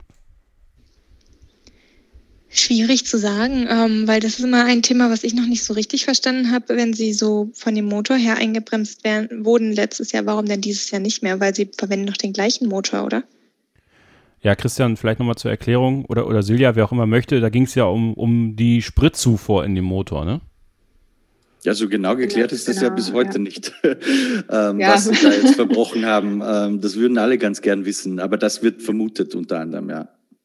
Ja, aber es ist tatsächlich so, dass sie jetzt im Motor eine Entwicklung äh, von 2020 zu 2021, haben sie gesagt, zu Saisonbeginn ungefähr 20 PS rausgeholt haben, Gewinn. Boah, ja gut, das ist dann eine ganze Menge im Vergleich zu den Top-Teams. Ja gut, aber Josie, das ist ja das Problem. Ne? Also das wird alles irgendwie im stillen Kämmerlein gemacht und keiner versteht es wirklich. Also ich kann, würde, also ich konnte das jetzt auch nur zitieren, weil das so das Gerücht ist, dass sie halt mehr Sprit einführen dürfen auch und dann eben mehr Leistung haben.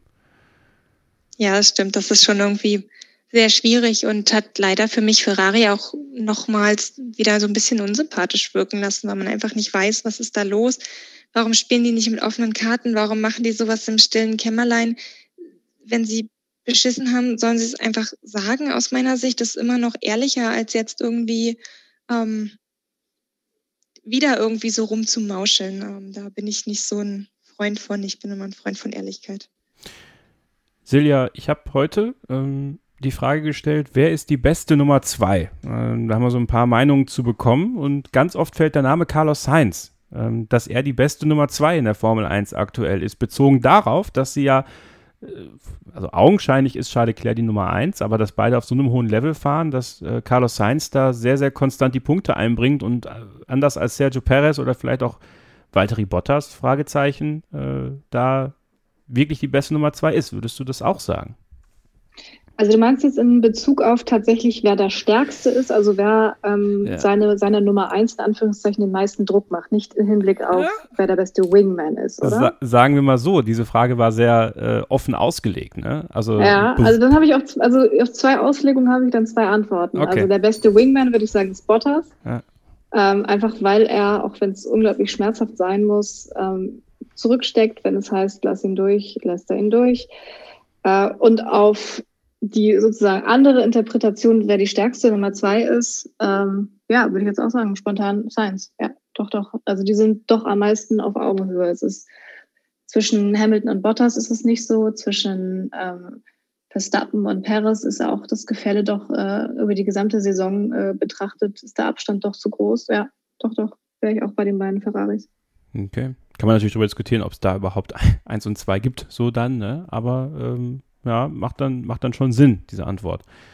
Christian, das größte Sorgenkind finde ich so von denen, von dem man eigentlich mehr erwartet hat, nach wie vor Daniel Ricciardo, obwohl er jetzt in Silverstone ein positives Erlebnis hatte, könnte das da eine Gefahr sein, dass das eine relative Eintagsfliege war, weil Silverstone ja, nicht ihm vielleicht besser liegt, aber dem Auto besser lag, weil er immer noch sehr damit zu kämpfen hat, wie er anbremst und diese harten Anbremszonen, wie es ja dann zum Beispiel in Budapest schon wieder der Fall ist, was ja eine Strecke war, die ihm im Red Bull total gelegen hat, weil er genau da seinen Fahrstil ausbauen oder ausarbeiten konnte oder ausfahren konnte. Auch bei Renault war das noch so, dass es da eventuell schon wieder sehr schwer für ihn werden kann. Hm, ich glaube nicht. Ich glaube, dass in Budapest tatsächlich ein bisschen entgegenkommen wird. Eher, denn Budapest ist jetzt nicht so wie Kanada zum Beispiel, dass du extrem harte Bremszonen hast, sondern du hast eher eine sehr flüssige Strecke mit langsamen bis mittelschnellen Kurven. Es heißt ja oft, das ist meiner Meinung nach nicht ganz zutreffend, aber es ist das Monaco ohne Leitplanken. Also ich finde das ein bisschen zu sehr verallgemeinert, aber ich glaube, dass ihm das eher ein bisschen entgegenkommen könnte und wünsche ihm das auch, weil da oute ich mich, ich ihn persönlich einfach sehr gern mag. Wie kann man den Typen auch nicht mögen? Ja, das ist völlig unmöglich.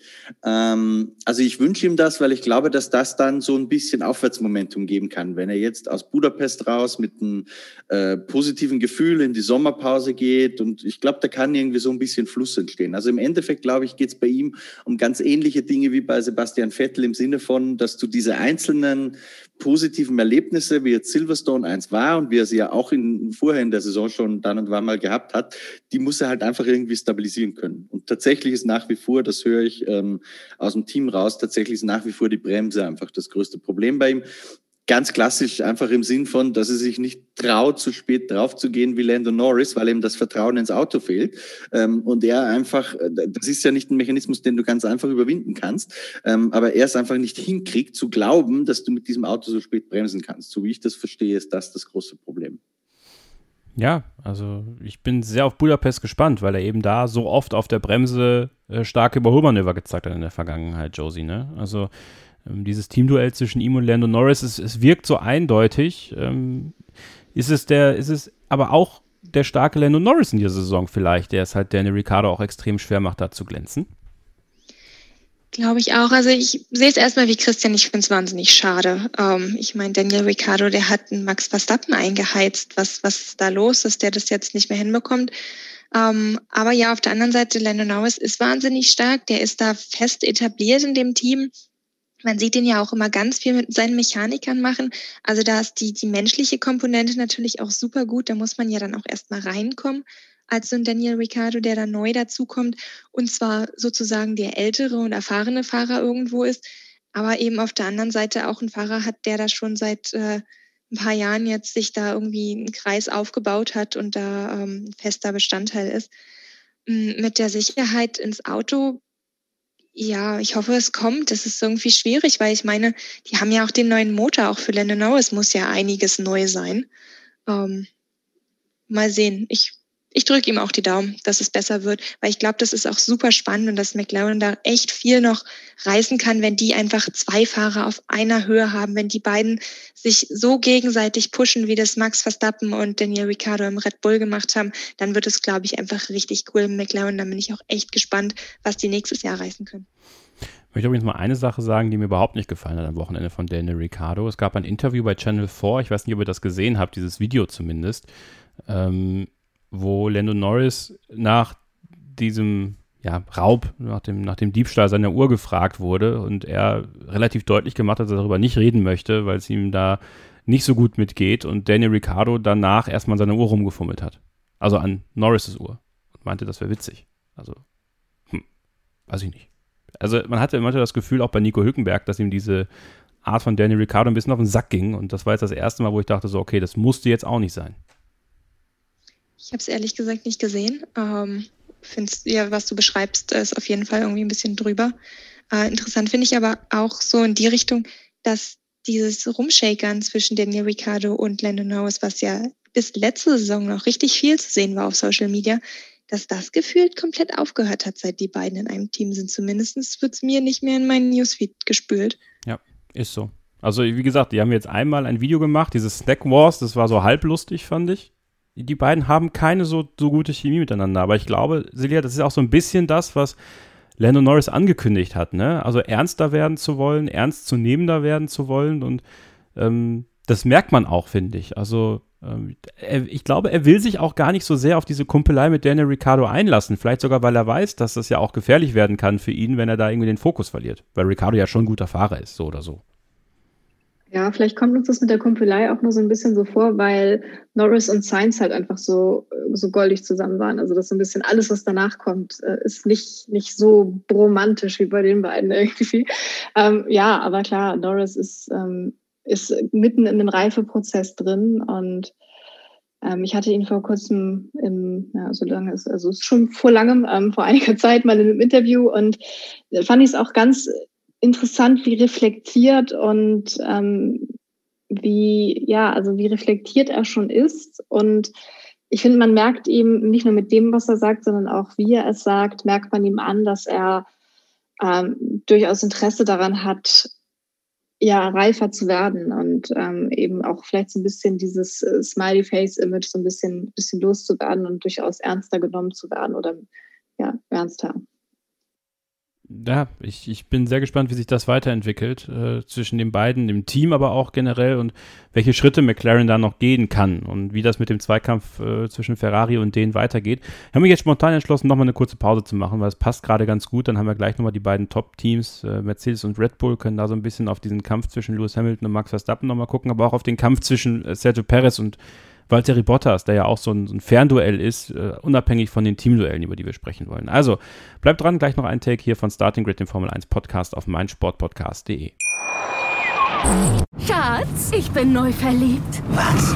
Da drüben. Das ist er. Aber das ist ein Auto. Ja, eben. Mit ihm habe ich alles richtig gemacht. Wunschauto einfach kaufen, verkaufen oder leasen. Bei Autoscout24. Alles richtig gemacht. Jetzt aber wirklich zum letzten Mal. Hallo und herzlich willkommen zurück zu Starting Grid, dem Formel 1 Podcast auf meinsportpodcast.de. Red Bull und Mercedes sind noch bei uns auf der Pfanne, Christian. Und bei Red Bull muss man sagen, ähm, ist die Sache meiner Meinung nach dann doch äh, ein bisschen klarer, als es sein sollte. Also wir haben ähm, einen Sergio Perez, der in den letzten fünf Rennen ja, ich schaue gerade mal auf die Abstände in Q3, ungefähr eine halbe Sekunde in Frankreich, ungefähr drei Zehntel, bisschen drüber in Spielberg 1, etwas unter drei Zehntel in Spielberg 2 und dann schon wieder ja, mehr als sechs Zehntel in Spielberg 3 im Qualifying. Also ähm, auch da muss man sagen, so wirklich gefährlich, auch im Qualifying wird er Max Verstappen nicht und er ist leider auch zu weit weg, um eine tatsächlich taktische Hilfe zu sein es zeigt einfach meiner Meinung nach, da habe ich gerade auch äh, mit meinem Kollegen Ole Karpov die Tage drüber diskutiert, wie herausragend äh, Max Verstappen und Lewis Hamilton sind. Wenn man sich schaut äh, bei den Teamkollegen, wie weit die doch im Rückstand sind. Und das sind ja hervorragende Fahrer. Ja, Wenn man sich überlegt, wo Sergio Perez mit dem Racing Point letztes Jahr rumgefahren ist, einen Grand Prix gewonnen, zugegeben ein bisschen glücklich, aber trotzdem sehr konkurrenzfähig gewesen. Ich weiß, diese Vergleiche sind immer schwierig, ja, aber ich möchte es jetzt mal ein bisschen plump einfach machen der fährt jetzt mit dem Red Bull schon ein bisschen weiter vorne als mit dem Racing Point, aber jetzt nicht brutal weit vorne. Ja. Ich frage mich dann immer umgekehrt, was wird so jemand wie Max Verstappen mit einem Auto wie dem letztjährigen Racing Point aufführen? Weil ich glaube, dass äh, das ist mein Gefühl, dass sich einfach immer mehr verdichtet in den letzten Monaten auch, ähm, dass Lewis Hamilton und Max Verstappen wirklich so herausragend sind, dass die auch mit Autos, die nicht die besten im Feld wären, ähm, ganz weit vorne mitkämpfen könnten. Vielleicht liege ich auch falsch, aber das Gefühl kriege ich schon. Auch wenn man sich überlegt, Daniel Ricciardo, das war tatsächlich ja, wie Josie vorhin schon gesagt hat, so der Einzige, der so ein bisschen äh, Max Verstappen auf Augenhöhe begegnen hat können in all den Jahren. Aber man muss da auch dazu sagen, je länger die beiden zusammen gefahren sind, gegen Ende hin hat dann das Pendel doch schon immer stärker in Richtung Verstappen geschwungen. Und ich glaube, dass sich dieser Trend auch weiter fortgesetzt hätte. Ist natürlich rein subjektive Annahme, kann ich nicht belegen. Aber da bin ich mir schon sehr sicher, weil Verstappen ist immer noch 23, entwickelt sich ständig weiter, ist noch nicht an dem Punkt wie ein Kimi, wo man sagt, er verliert auch so ein bisschen natürliche Reflexe und Speed dann mit dem Alter. Also da ist er noch sehr, sehr weit weg davon ich finde einfach, die zwei sind äh, wirklich herausragende Figuren und das merkt man jetzt richtig krass, weil man sieht einfach, dass sich die alle die Zähne ausgebissen haben an denen, ja. Elben, äh, Gasly, jetzt Perez, von denen wir wissen, die können Auto fahren also das ist schon, schon beeindruckend. Und äh, ich frage mich, wenn man jetzt Perez angenommen austauschen würde, was glaube ich kein akutes Thema ist, zumindest derzeit nicht, wird sicher ein bisschen auf die nächsten Rennen hinkommen. Wen willst du denn reinholen, wo du glaubst, der macht das auf jeden Fall deutlich besser? Also ich glaube, da gibt's nicht viele davon. Manche würden sagen, um es wie Daniel Ricciardo zu sagen, Nico Hülkenberg. Aber der wird's nicht. Macht euch keine Hoffnung, dass Nico Hülkenberg Red Bull fahren wird. Unter uns gesagt. Josie, wenn man deinem Profilbild bei Facebook glauben kann, bist du Red Bull-Fan? Das hängt immer so ein bisschen davon ab, ehrlich gesagt. Ich wünsche mir spannende Rennen ähm, und ich möchte, dass diese Mercedes-Dominanz endet. Aber okay. Max Verstappen fand ich von Anfang an ganz cool. Deswegen hatte ich da auch sein Cappy auf, als wir in der Strecke waren. Ähm, und ja, also ich drücke ihm die Saison wahnsinnig doll die Daumen. Äh, es ist super spannend, es macht mir echt Spaß zuzugucken. Ähm, und ich sehe das wie, wie Christian, es ist irgendwie super schwierig. Wen willst du neben ihn setzen? Ähm, bin aber auch so ein bisschen überrascht, dass Sergio Perez sich so schwer tut. Ich hätte eigentlich gehofft, dass er ähm, da ein bisschen näher rankommt. Ähm, ich glaube, da wiederhole ich mich jetzt so ein bisschen äh, von heute, aber ich glaube, jeder Fahrer braucht irgendwie jemanden, der, der nah dran ist, der ihm Druck macht, damit die sich gegenseitig herausfordern und besser wird. Ich meine, Max Verstappen hat ja jetzt Hamilton, mit dem er sich misst, aber die fahren zwei verschiedene Autos. Ähm, aber vielleicht sollte man da auch mal ein bisschen Konstanz jetzt drin lassen und dann hoffen, dass Sergio Perez sich, sich weiterentwickelt. Ich meine, die Statistik von Max Verstappen diese Saison ist halt krass, ne? Zwei, also in Rennen jetzt. Zweiter, erster, zweiter, zweiter, erster Ausfall, erster, erster, erster Ausfall. Das Mega, oder? Hammer. Also, äh, was der mitbringt in dieser Saison, ist, ist Wahnsinn. Jetzt natürlich nochmal zurück auf diesen Unfall mit Lewis Hamilton, Josie es wurde eine Strafe ausgesprochen, das heißt ein Racing Incident, dementsprechend war es ja nicht so. Also die Hauptschuld des Stewards ging Richtung Lewis Hamilton. Jetzt haben ja doch einige auch gesagt, und jetzt müsst ihr uns nicht wieder direkt aufs Dach steigen, ja. Max Verstappen hat nicht die Hauptschuld an diesem Unfall, aber Max Verstappen hat es in diesem Jahr schon einige Male, sag ich mal, sehr provoziert, dass es zu Berührungen kommen kann. Ich denke da an Imola zum Beispiel, ich denke an Portimao zum Beispiel und eben jetzt auch in Silverstone. Also auch er hätte vielleicht ein bisschen klüger und cooler fahren können in der Situation in Cops und einfach die Punkte mitnehmen können. Ähm, glaubst du denn, dass, dass er da vielleicht auch umdenken muss ein Stück weit, wenn er wirklich den Marathon gewinnen will, da vielleicht dann auch nicht auf Teufel komm raus auch reinzuhalten, sondern zu sagen, okay, ne, ich mache jetzt einfach mal hier auch mal zweiter, dritter, weil das sind auch wichtige Punkte für mich. Besser als ein Nuller ist ganz schwierig, ähm, weil alle erwarten, dass am Ende die WM irgendwie um ein, zwei Punkte entschieden wird, äh, weil es ja so eng ist, ähm, dass es auch schwer ist. Also ist es wirklich klug zu sagen, ich gebe jetzt klein bei ähm, und verzichte auf sieben Punkte? Ähm, natürlich, wenn er, wenn er gewusst hätte, dass er diesen Unfall hätte ähm, und ausfällt, anstatt von Zweiter zu werden, dann wäre er bestimmt vom Gas gegangen. Andererseits ist es ja auch so ein bisschen, ähm, was kommt in den nächsten Rennen? Wenn Max Verstappen jetzt nachgegeben hätte, dann würde Lewis das ja vielleicht auch öfter machen, so nach dem Motto, er hat ja jetzt einmal nachgegeben.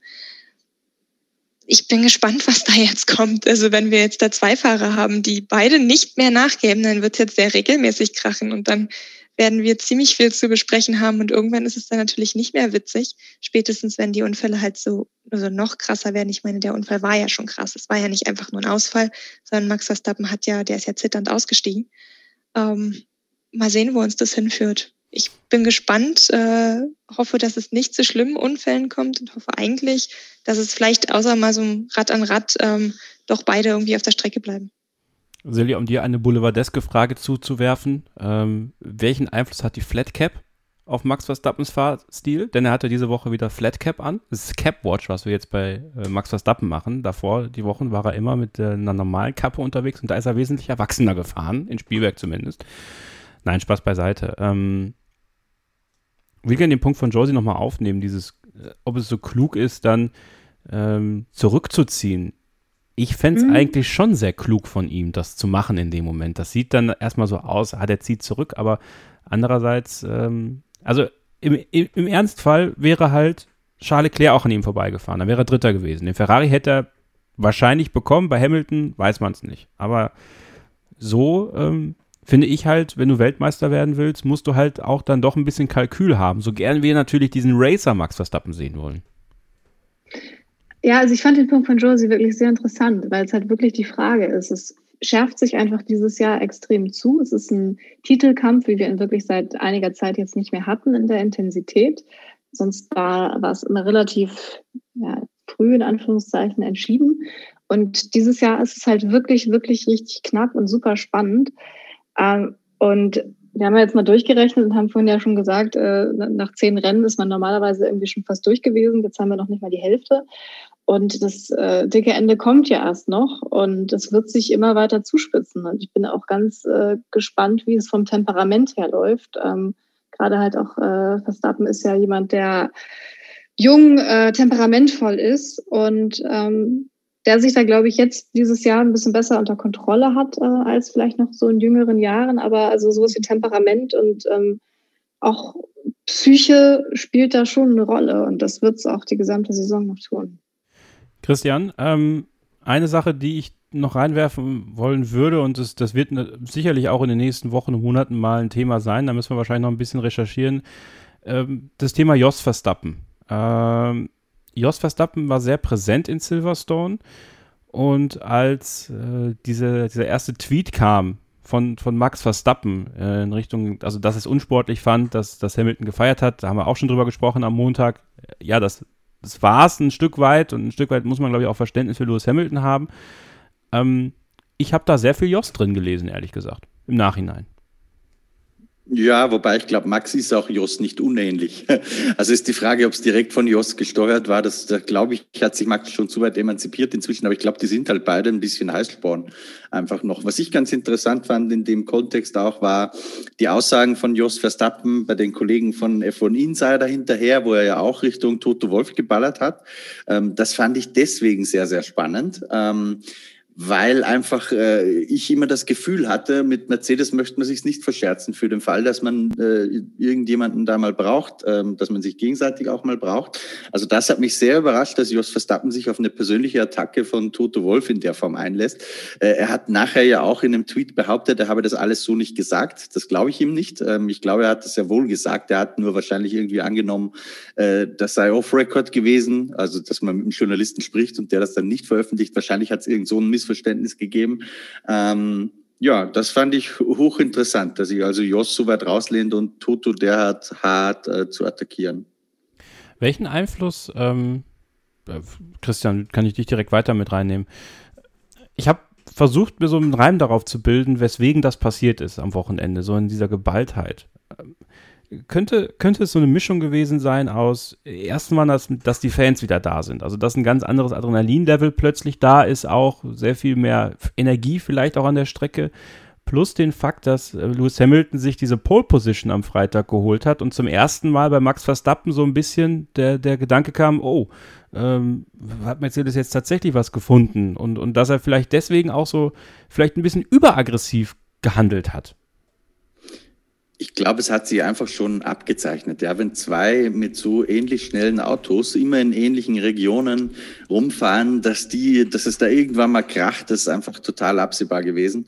Ähm, man hat es ja schon in Imola ein bisschen gesehen und ich würde ähm, ich werde ja oft so ein bisschen als der Hamilton-Rechtsanwalt wahrgenommen jetzt. Das ist eine Rolle, die mir ehrlich gesagt ziemlich zuwider ist. Aber tatsächlich ist es halt einfach meine Meinung. Wenn man sich so die Saison anschaut, muss man schon ehrlicherweise sagen, Max hat halt die ganze Zeit gestichelt. Ja? Lewis Hamilton hat fast immer zurückgezogen, wenn solche Situationen war. Und ich kann mir schon vorstellen, äh, dass Lewis Hamilton gesagt hat, so irgendwann äh, muss ich jetzt hier aber auch mal reinhalten, um so äh, to prove a point. Das kann man jetzt ins Deutsche gar nicht. Im Deutschen gibt es diesen schönen Satz in der Form so richtig nicht. Ähm, ich glaube, dass das für Lewis Hamilton, ob jetzt bewusst oder unterbewusst, aber ich glaube, das hat eine Rolle gespielt, als er da in Cops reingezogen ist. Und ich glaube auch, äh, dass er später Leclerc äh, und Norris hat ja doch auch in, in Cops aufgemacht, oder? Genau, ja. Ähm, ich glaube, dass er das auch ganz bewusst genau dort gemacht hat, um nochmal zu zeigen, äh, lieber Max, es geht nur mit dir nicht hier, mit allen anderen geht's schon. Also ich bin mir sehr sicher, dass da Psychologie eine, eine sehr große Rolle spielt und ich glaube, dass Lewis Hamilton halt gut provoziert war, oder sich gefühlt hat. Ähm, und da hat er jetzt mal gesagt, äh, Freundchen, so nicht mit mir. Josie, was sagst du dazu? Ja, glaube ich auch. Ähm, Weswegen ich jetzt echt gespannt bin, wie es weitergeht, weil ich Max Verstappen eben nicht für einen halte, der ähm, zurücksteckt. Also der hat es ja noch nie gemacht. Damit hat er mich auch am Anfang seiner Karriere irgendwie ein bisschen beeindruckt, dass er so ein, er haben, ihn haben ja viele so bezeichnet als junges Talent, der da reinkommt, aber auch irgendwie rotzfrech ist, äh, was ja irgendwie cool und erfrischend war damals. Ähm, ich hoffe nur, dass sich die WM jetzt nicht dadurch entscheidet, dass die beiden jetzt jedes zweite Rennen irgendwie äh, ineinander krachen, sondern dass sie irgendwie wieder zum Konsens finden, dass sie sich überholen können, ohne ähm, dass sowas passiert. Silja, ich meine, festhalten können wir, wenn wir dann auf Mercedes kommen, also da muss man gar nicht groß über das Teamduell sprechen. Also da steht 7 zu 3 für Hamilton im Qualifying, 8 zu 2 für Hamilton im Rennen. Bottas wird quasi eigentlich schon verabschiedet. Er musste ihn dann per Teamorder vorbeilassen, was ich persönlich genau richtig fand. Also äh, da jetzt irgendwie großen Duell entwickeln zu lassen, das wäre halt total dämlich gewesen, wenn man weiß, dass, dass Max Verstappen ausgeschieden ist. Ähm, und du hast auch gemerkt, ich habe immer den ganzen Boxenfunk angehört, hat sich noch James Fowles äh, bei ihm bedankt ähm, und gesagt, ja, das war, du warst heute auch großer Teil, dass wir, dass wir gewonnen haben und er hat nur Yes gesagt. Also da so wirkt einer, der sich verabschiedet, aber jetzt ist mal ein Jahr, wo Lewis Hamilton eben nicht darauf angewiesen ist, die Konkurrenz aus dem, aus dem eigenen Haus zu bekommen. Ne?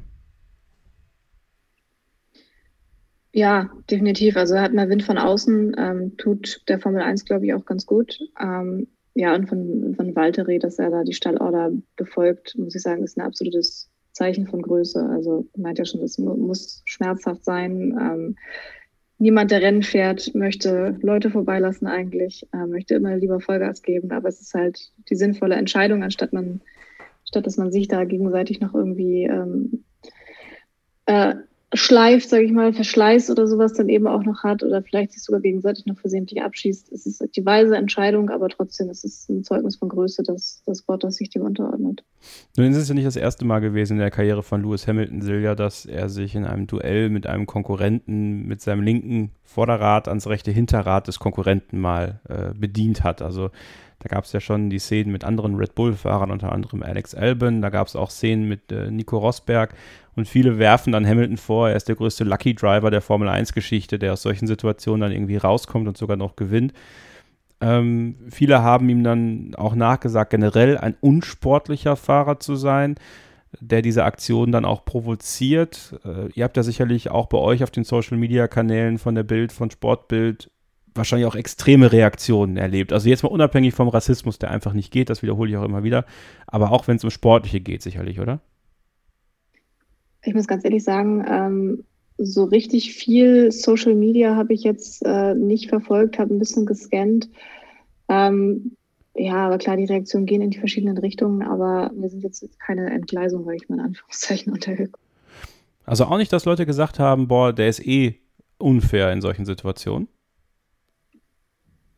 Also mir fällt jetzt kein, keine Äußerung oder so ein, aber das okay. gibt es also vom, vom Wortlaut her jetzt. Aber klar gibt es Leute, die das sagen, aber ist jetzt nicht meine Wahrnehmung tatsächlich. Überhaupt nicht. Weil Christian, ich habe das auch äh, unter unseren Videos äh, am, am, Wochenende sehr häufig gelesen, dass die Leute das gesagt haben. Haben sie dann ihre ganzen Sachen aufgezählt und sowas und ähm, ja, also es gibt schon, es gibt schon Punkte in diese Richtung, dass man sagen kann, okay, er ist jetzt keiner, der sowas äh, nicht machen würde. Ja, aber ich finde, das ist alles irgendwie so, gerade diese Social-Media-Kommentare, die sind so aufgeheizt. Ähm, ehrlich, das sind zwei kollidiert. Ich glaube, dass sich die meisten, die halbwegs bei gesundem Menschenverstand äh, sind, darauf einigen können, dass das nicht mit Absicht passiert ist. Ähm, dass da natürlich ein bisschen Muskelspielen eine Rolle gespielt hat, klar, beidseitig. Verstappen hätte das Ding genauso verhindern können da ist halt mal einer abgeflogen, das hat schon ganz oft gegeben. Ähm, so, Luis hat seine Strafe dafür gekriegt und gut ist. Also irgendwie äh, die, dieses äh, sich die ganze Zeit hochschaukeln und so, das kann ich nicht so ganz nachvollziehen. Ist schön, äh, dass wir über das Thema diskutieren können und so, ja, aber die, all das, was da so mitschwingt die ganze Zeit, das, das ist doch die ganze Zeit, ist der total unfair oder Lewis Hamilton ist menschlich unter aller Sau, weil er sich gefreut hat. Also kann man nur noch mal betonen, hat sich direkt in der ersten Runde, wo der Unfall passiert ist, da war noch nicht mal rot, hatte sich nach, nach Max Verstappen äh, erkundigt. Ich habe äh, gestern mit Toto Wolf äh, ein Meeting gehabt. Äh, da wurde auch noch mal gesagt, man hat sich von Mercedes-Seite schon während des Rennens nach dem Zustand von Max Verstappen erkundigt. Man wusste, dass es ihm gut geht. Äh, warum sollte der nicht mit seinen Fans feiern, einen Heimsieg vor 140.000 Zuschauern? Zuschauen. Also das kann ich nicht nachvollziehen. Ähm, zumal er dann auch auf Instagram überall, also er hat ja eh gesagt, äh, dem geht's gut. Äh, ganz ehrlich, früher, alle reden immer von der goldenen alten Zeit. Ich glaube nicht, dass sich Ayrton Senna mal nach dem Unfall, nach dem Gesundheitszustand von Ellen Prost erkundigt hat. Und wenn überhaupt, dann nur um zu sehen, ob er sich hoffentlich eh was gebrochen hat. ähm, also da, da müssen wir echt ein bisschen aufpassen, dass man nicht alles äh, gleich so irgendwie ähm, dramatisiert äh, oder also von, von den Emotionen her, weißt du, das, mhm. das wird mir manchmal ein bisschen zu viel. Wenn jemand mal einen kernigen Spruch macht, dann ist gut, schön ist ein kerniger Spruch, aber es ist nicht immer gleich äh, alles so polarisiert deswegen. Okay, ja, gehe ich, geh ich tatsächlich mit.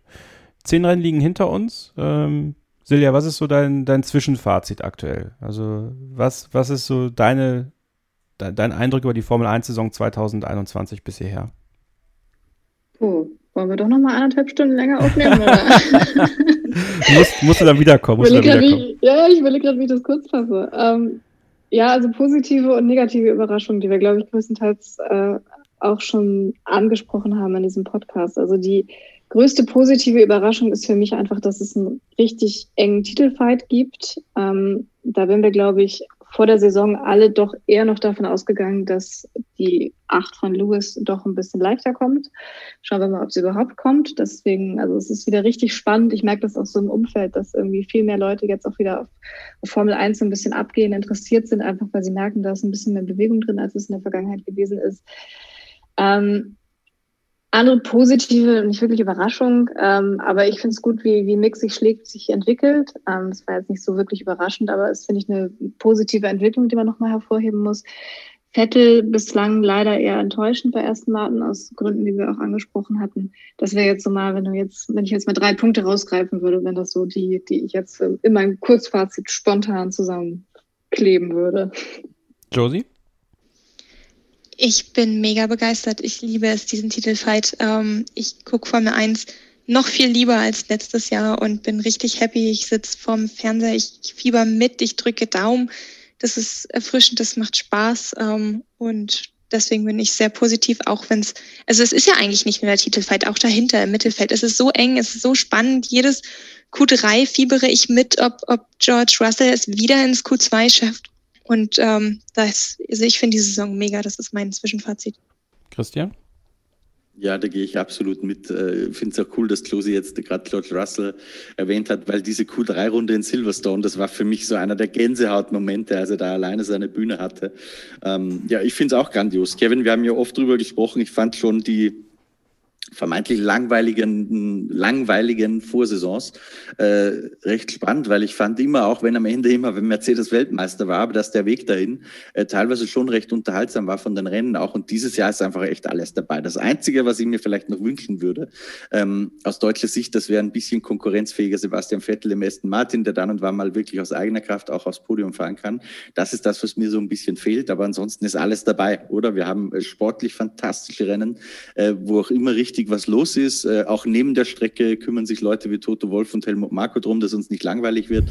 Also hervorragend. Es ist wirklich äh, auch eine der besten Saisons so vom Entertainment-Faktor, die mir jetzt einfallen, wenn ich an die letzten Jahre zurückdenke gehe ich 100% mit und ich glaube, uns steht noch äh, vieles weitere bevor. Also einige Rennen sind ja noch auf dem Plan. Unter anderem auch jetzt gerade bekannt gegeben der Zeitplan für Monza. Also wenn ihr euch da schon mal das Sprint-Qualifying im Kalender eintragen wollt, halb fünf am Monza-Wochenende am Samstag ist Qualifying, Sprint-Qualifying in Monza. Vielen Dank äh, fürs Mitmachen heute an äh, Josie Greifenberg. War schön, dass du dabei warst und darfst gerne wiederkommen, wenn du möchtest.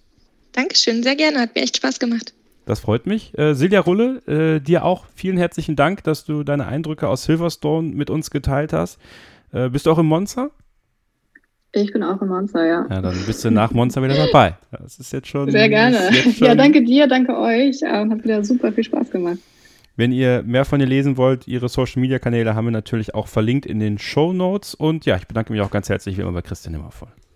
Bitte gerne, Kevin. Hat riesen Spaß gemacht und ist irgendwie ungewohnt, aber auch angenehm, am Ende nicht nach dem Tipp gefragt zu werden. Ja, ne? Ist schön. Aber nächste Woche wieder, Christian, wenn wir auf den großen Preis von Ungarn vorausschauen werden, in der Nähe von Budapest. Bis dahin wünschen wir euch eine gute Zeit. Folgt uns auf allen Social Media Kanälen, wo ihr uns folgen wollt. Gebt uns gerne Feedback oder eine iTunes-Rezension, wenn wir uns sehr darüber freuen. Und bis zum nächsten Mal. Passt ihr aufeinander auf und keep racing. Schatz, ich bin neu verliebt. Was? Da drüben. Das ist er. Aber das ist ein Auto. Ja, eben. Mit ihm habe ich alles richtig gemacht. Wunschauto einfach kaufen, verkaufen oder leasen. Bei Autoscout24. Alles richtig gemacht. Starting Grid.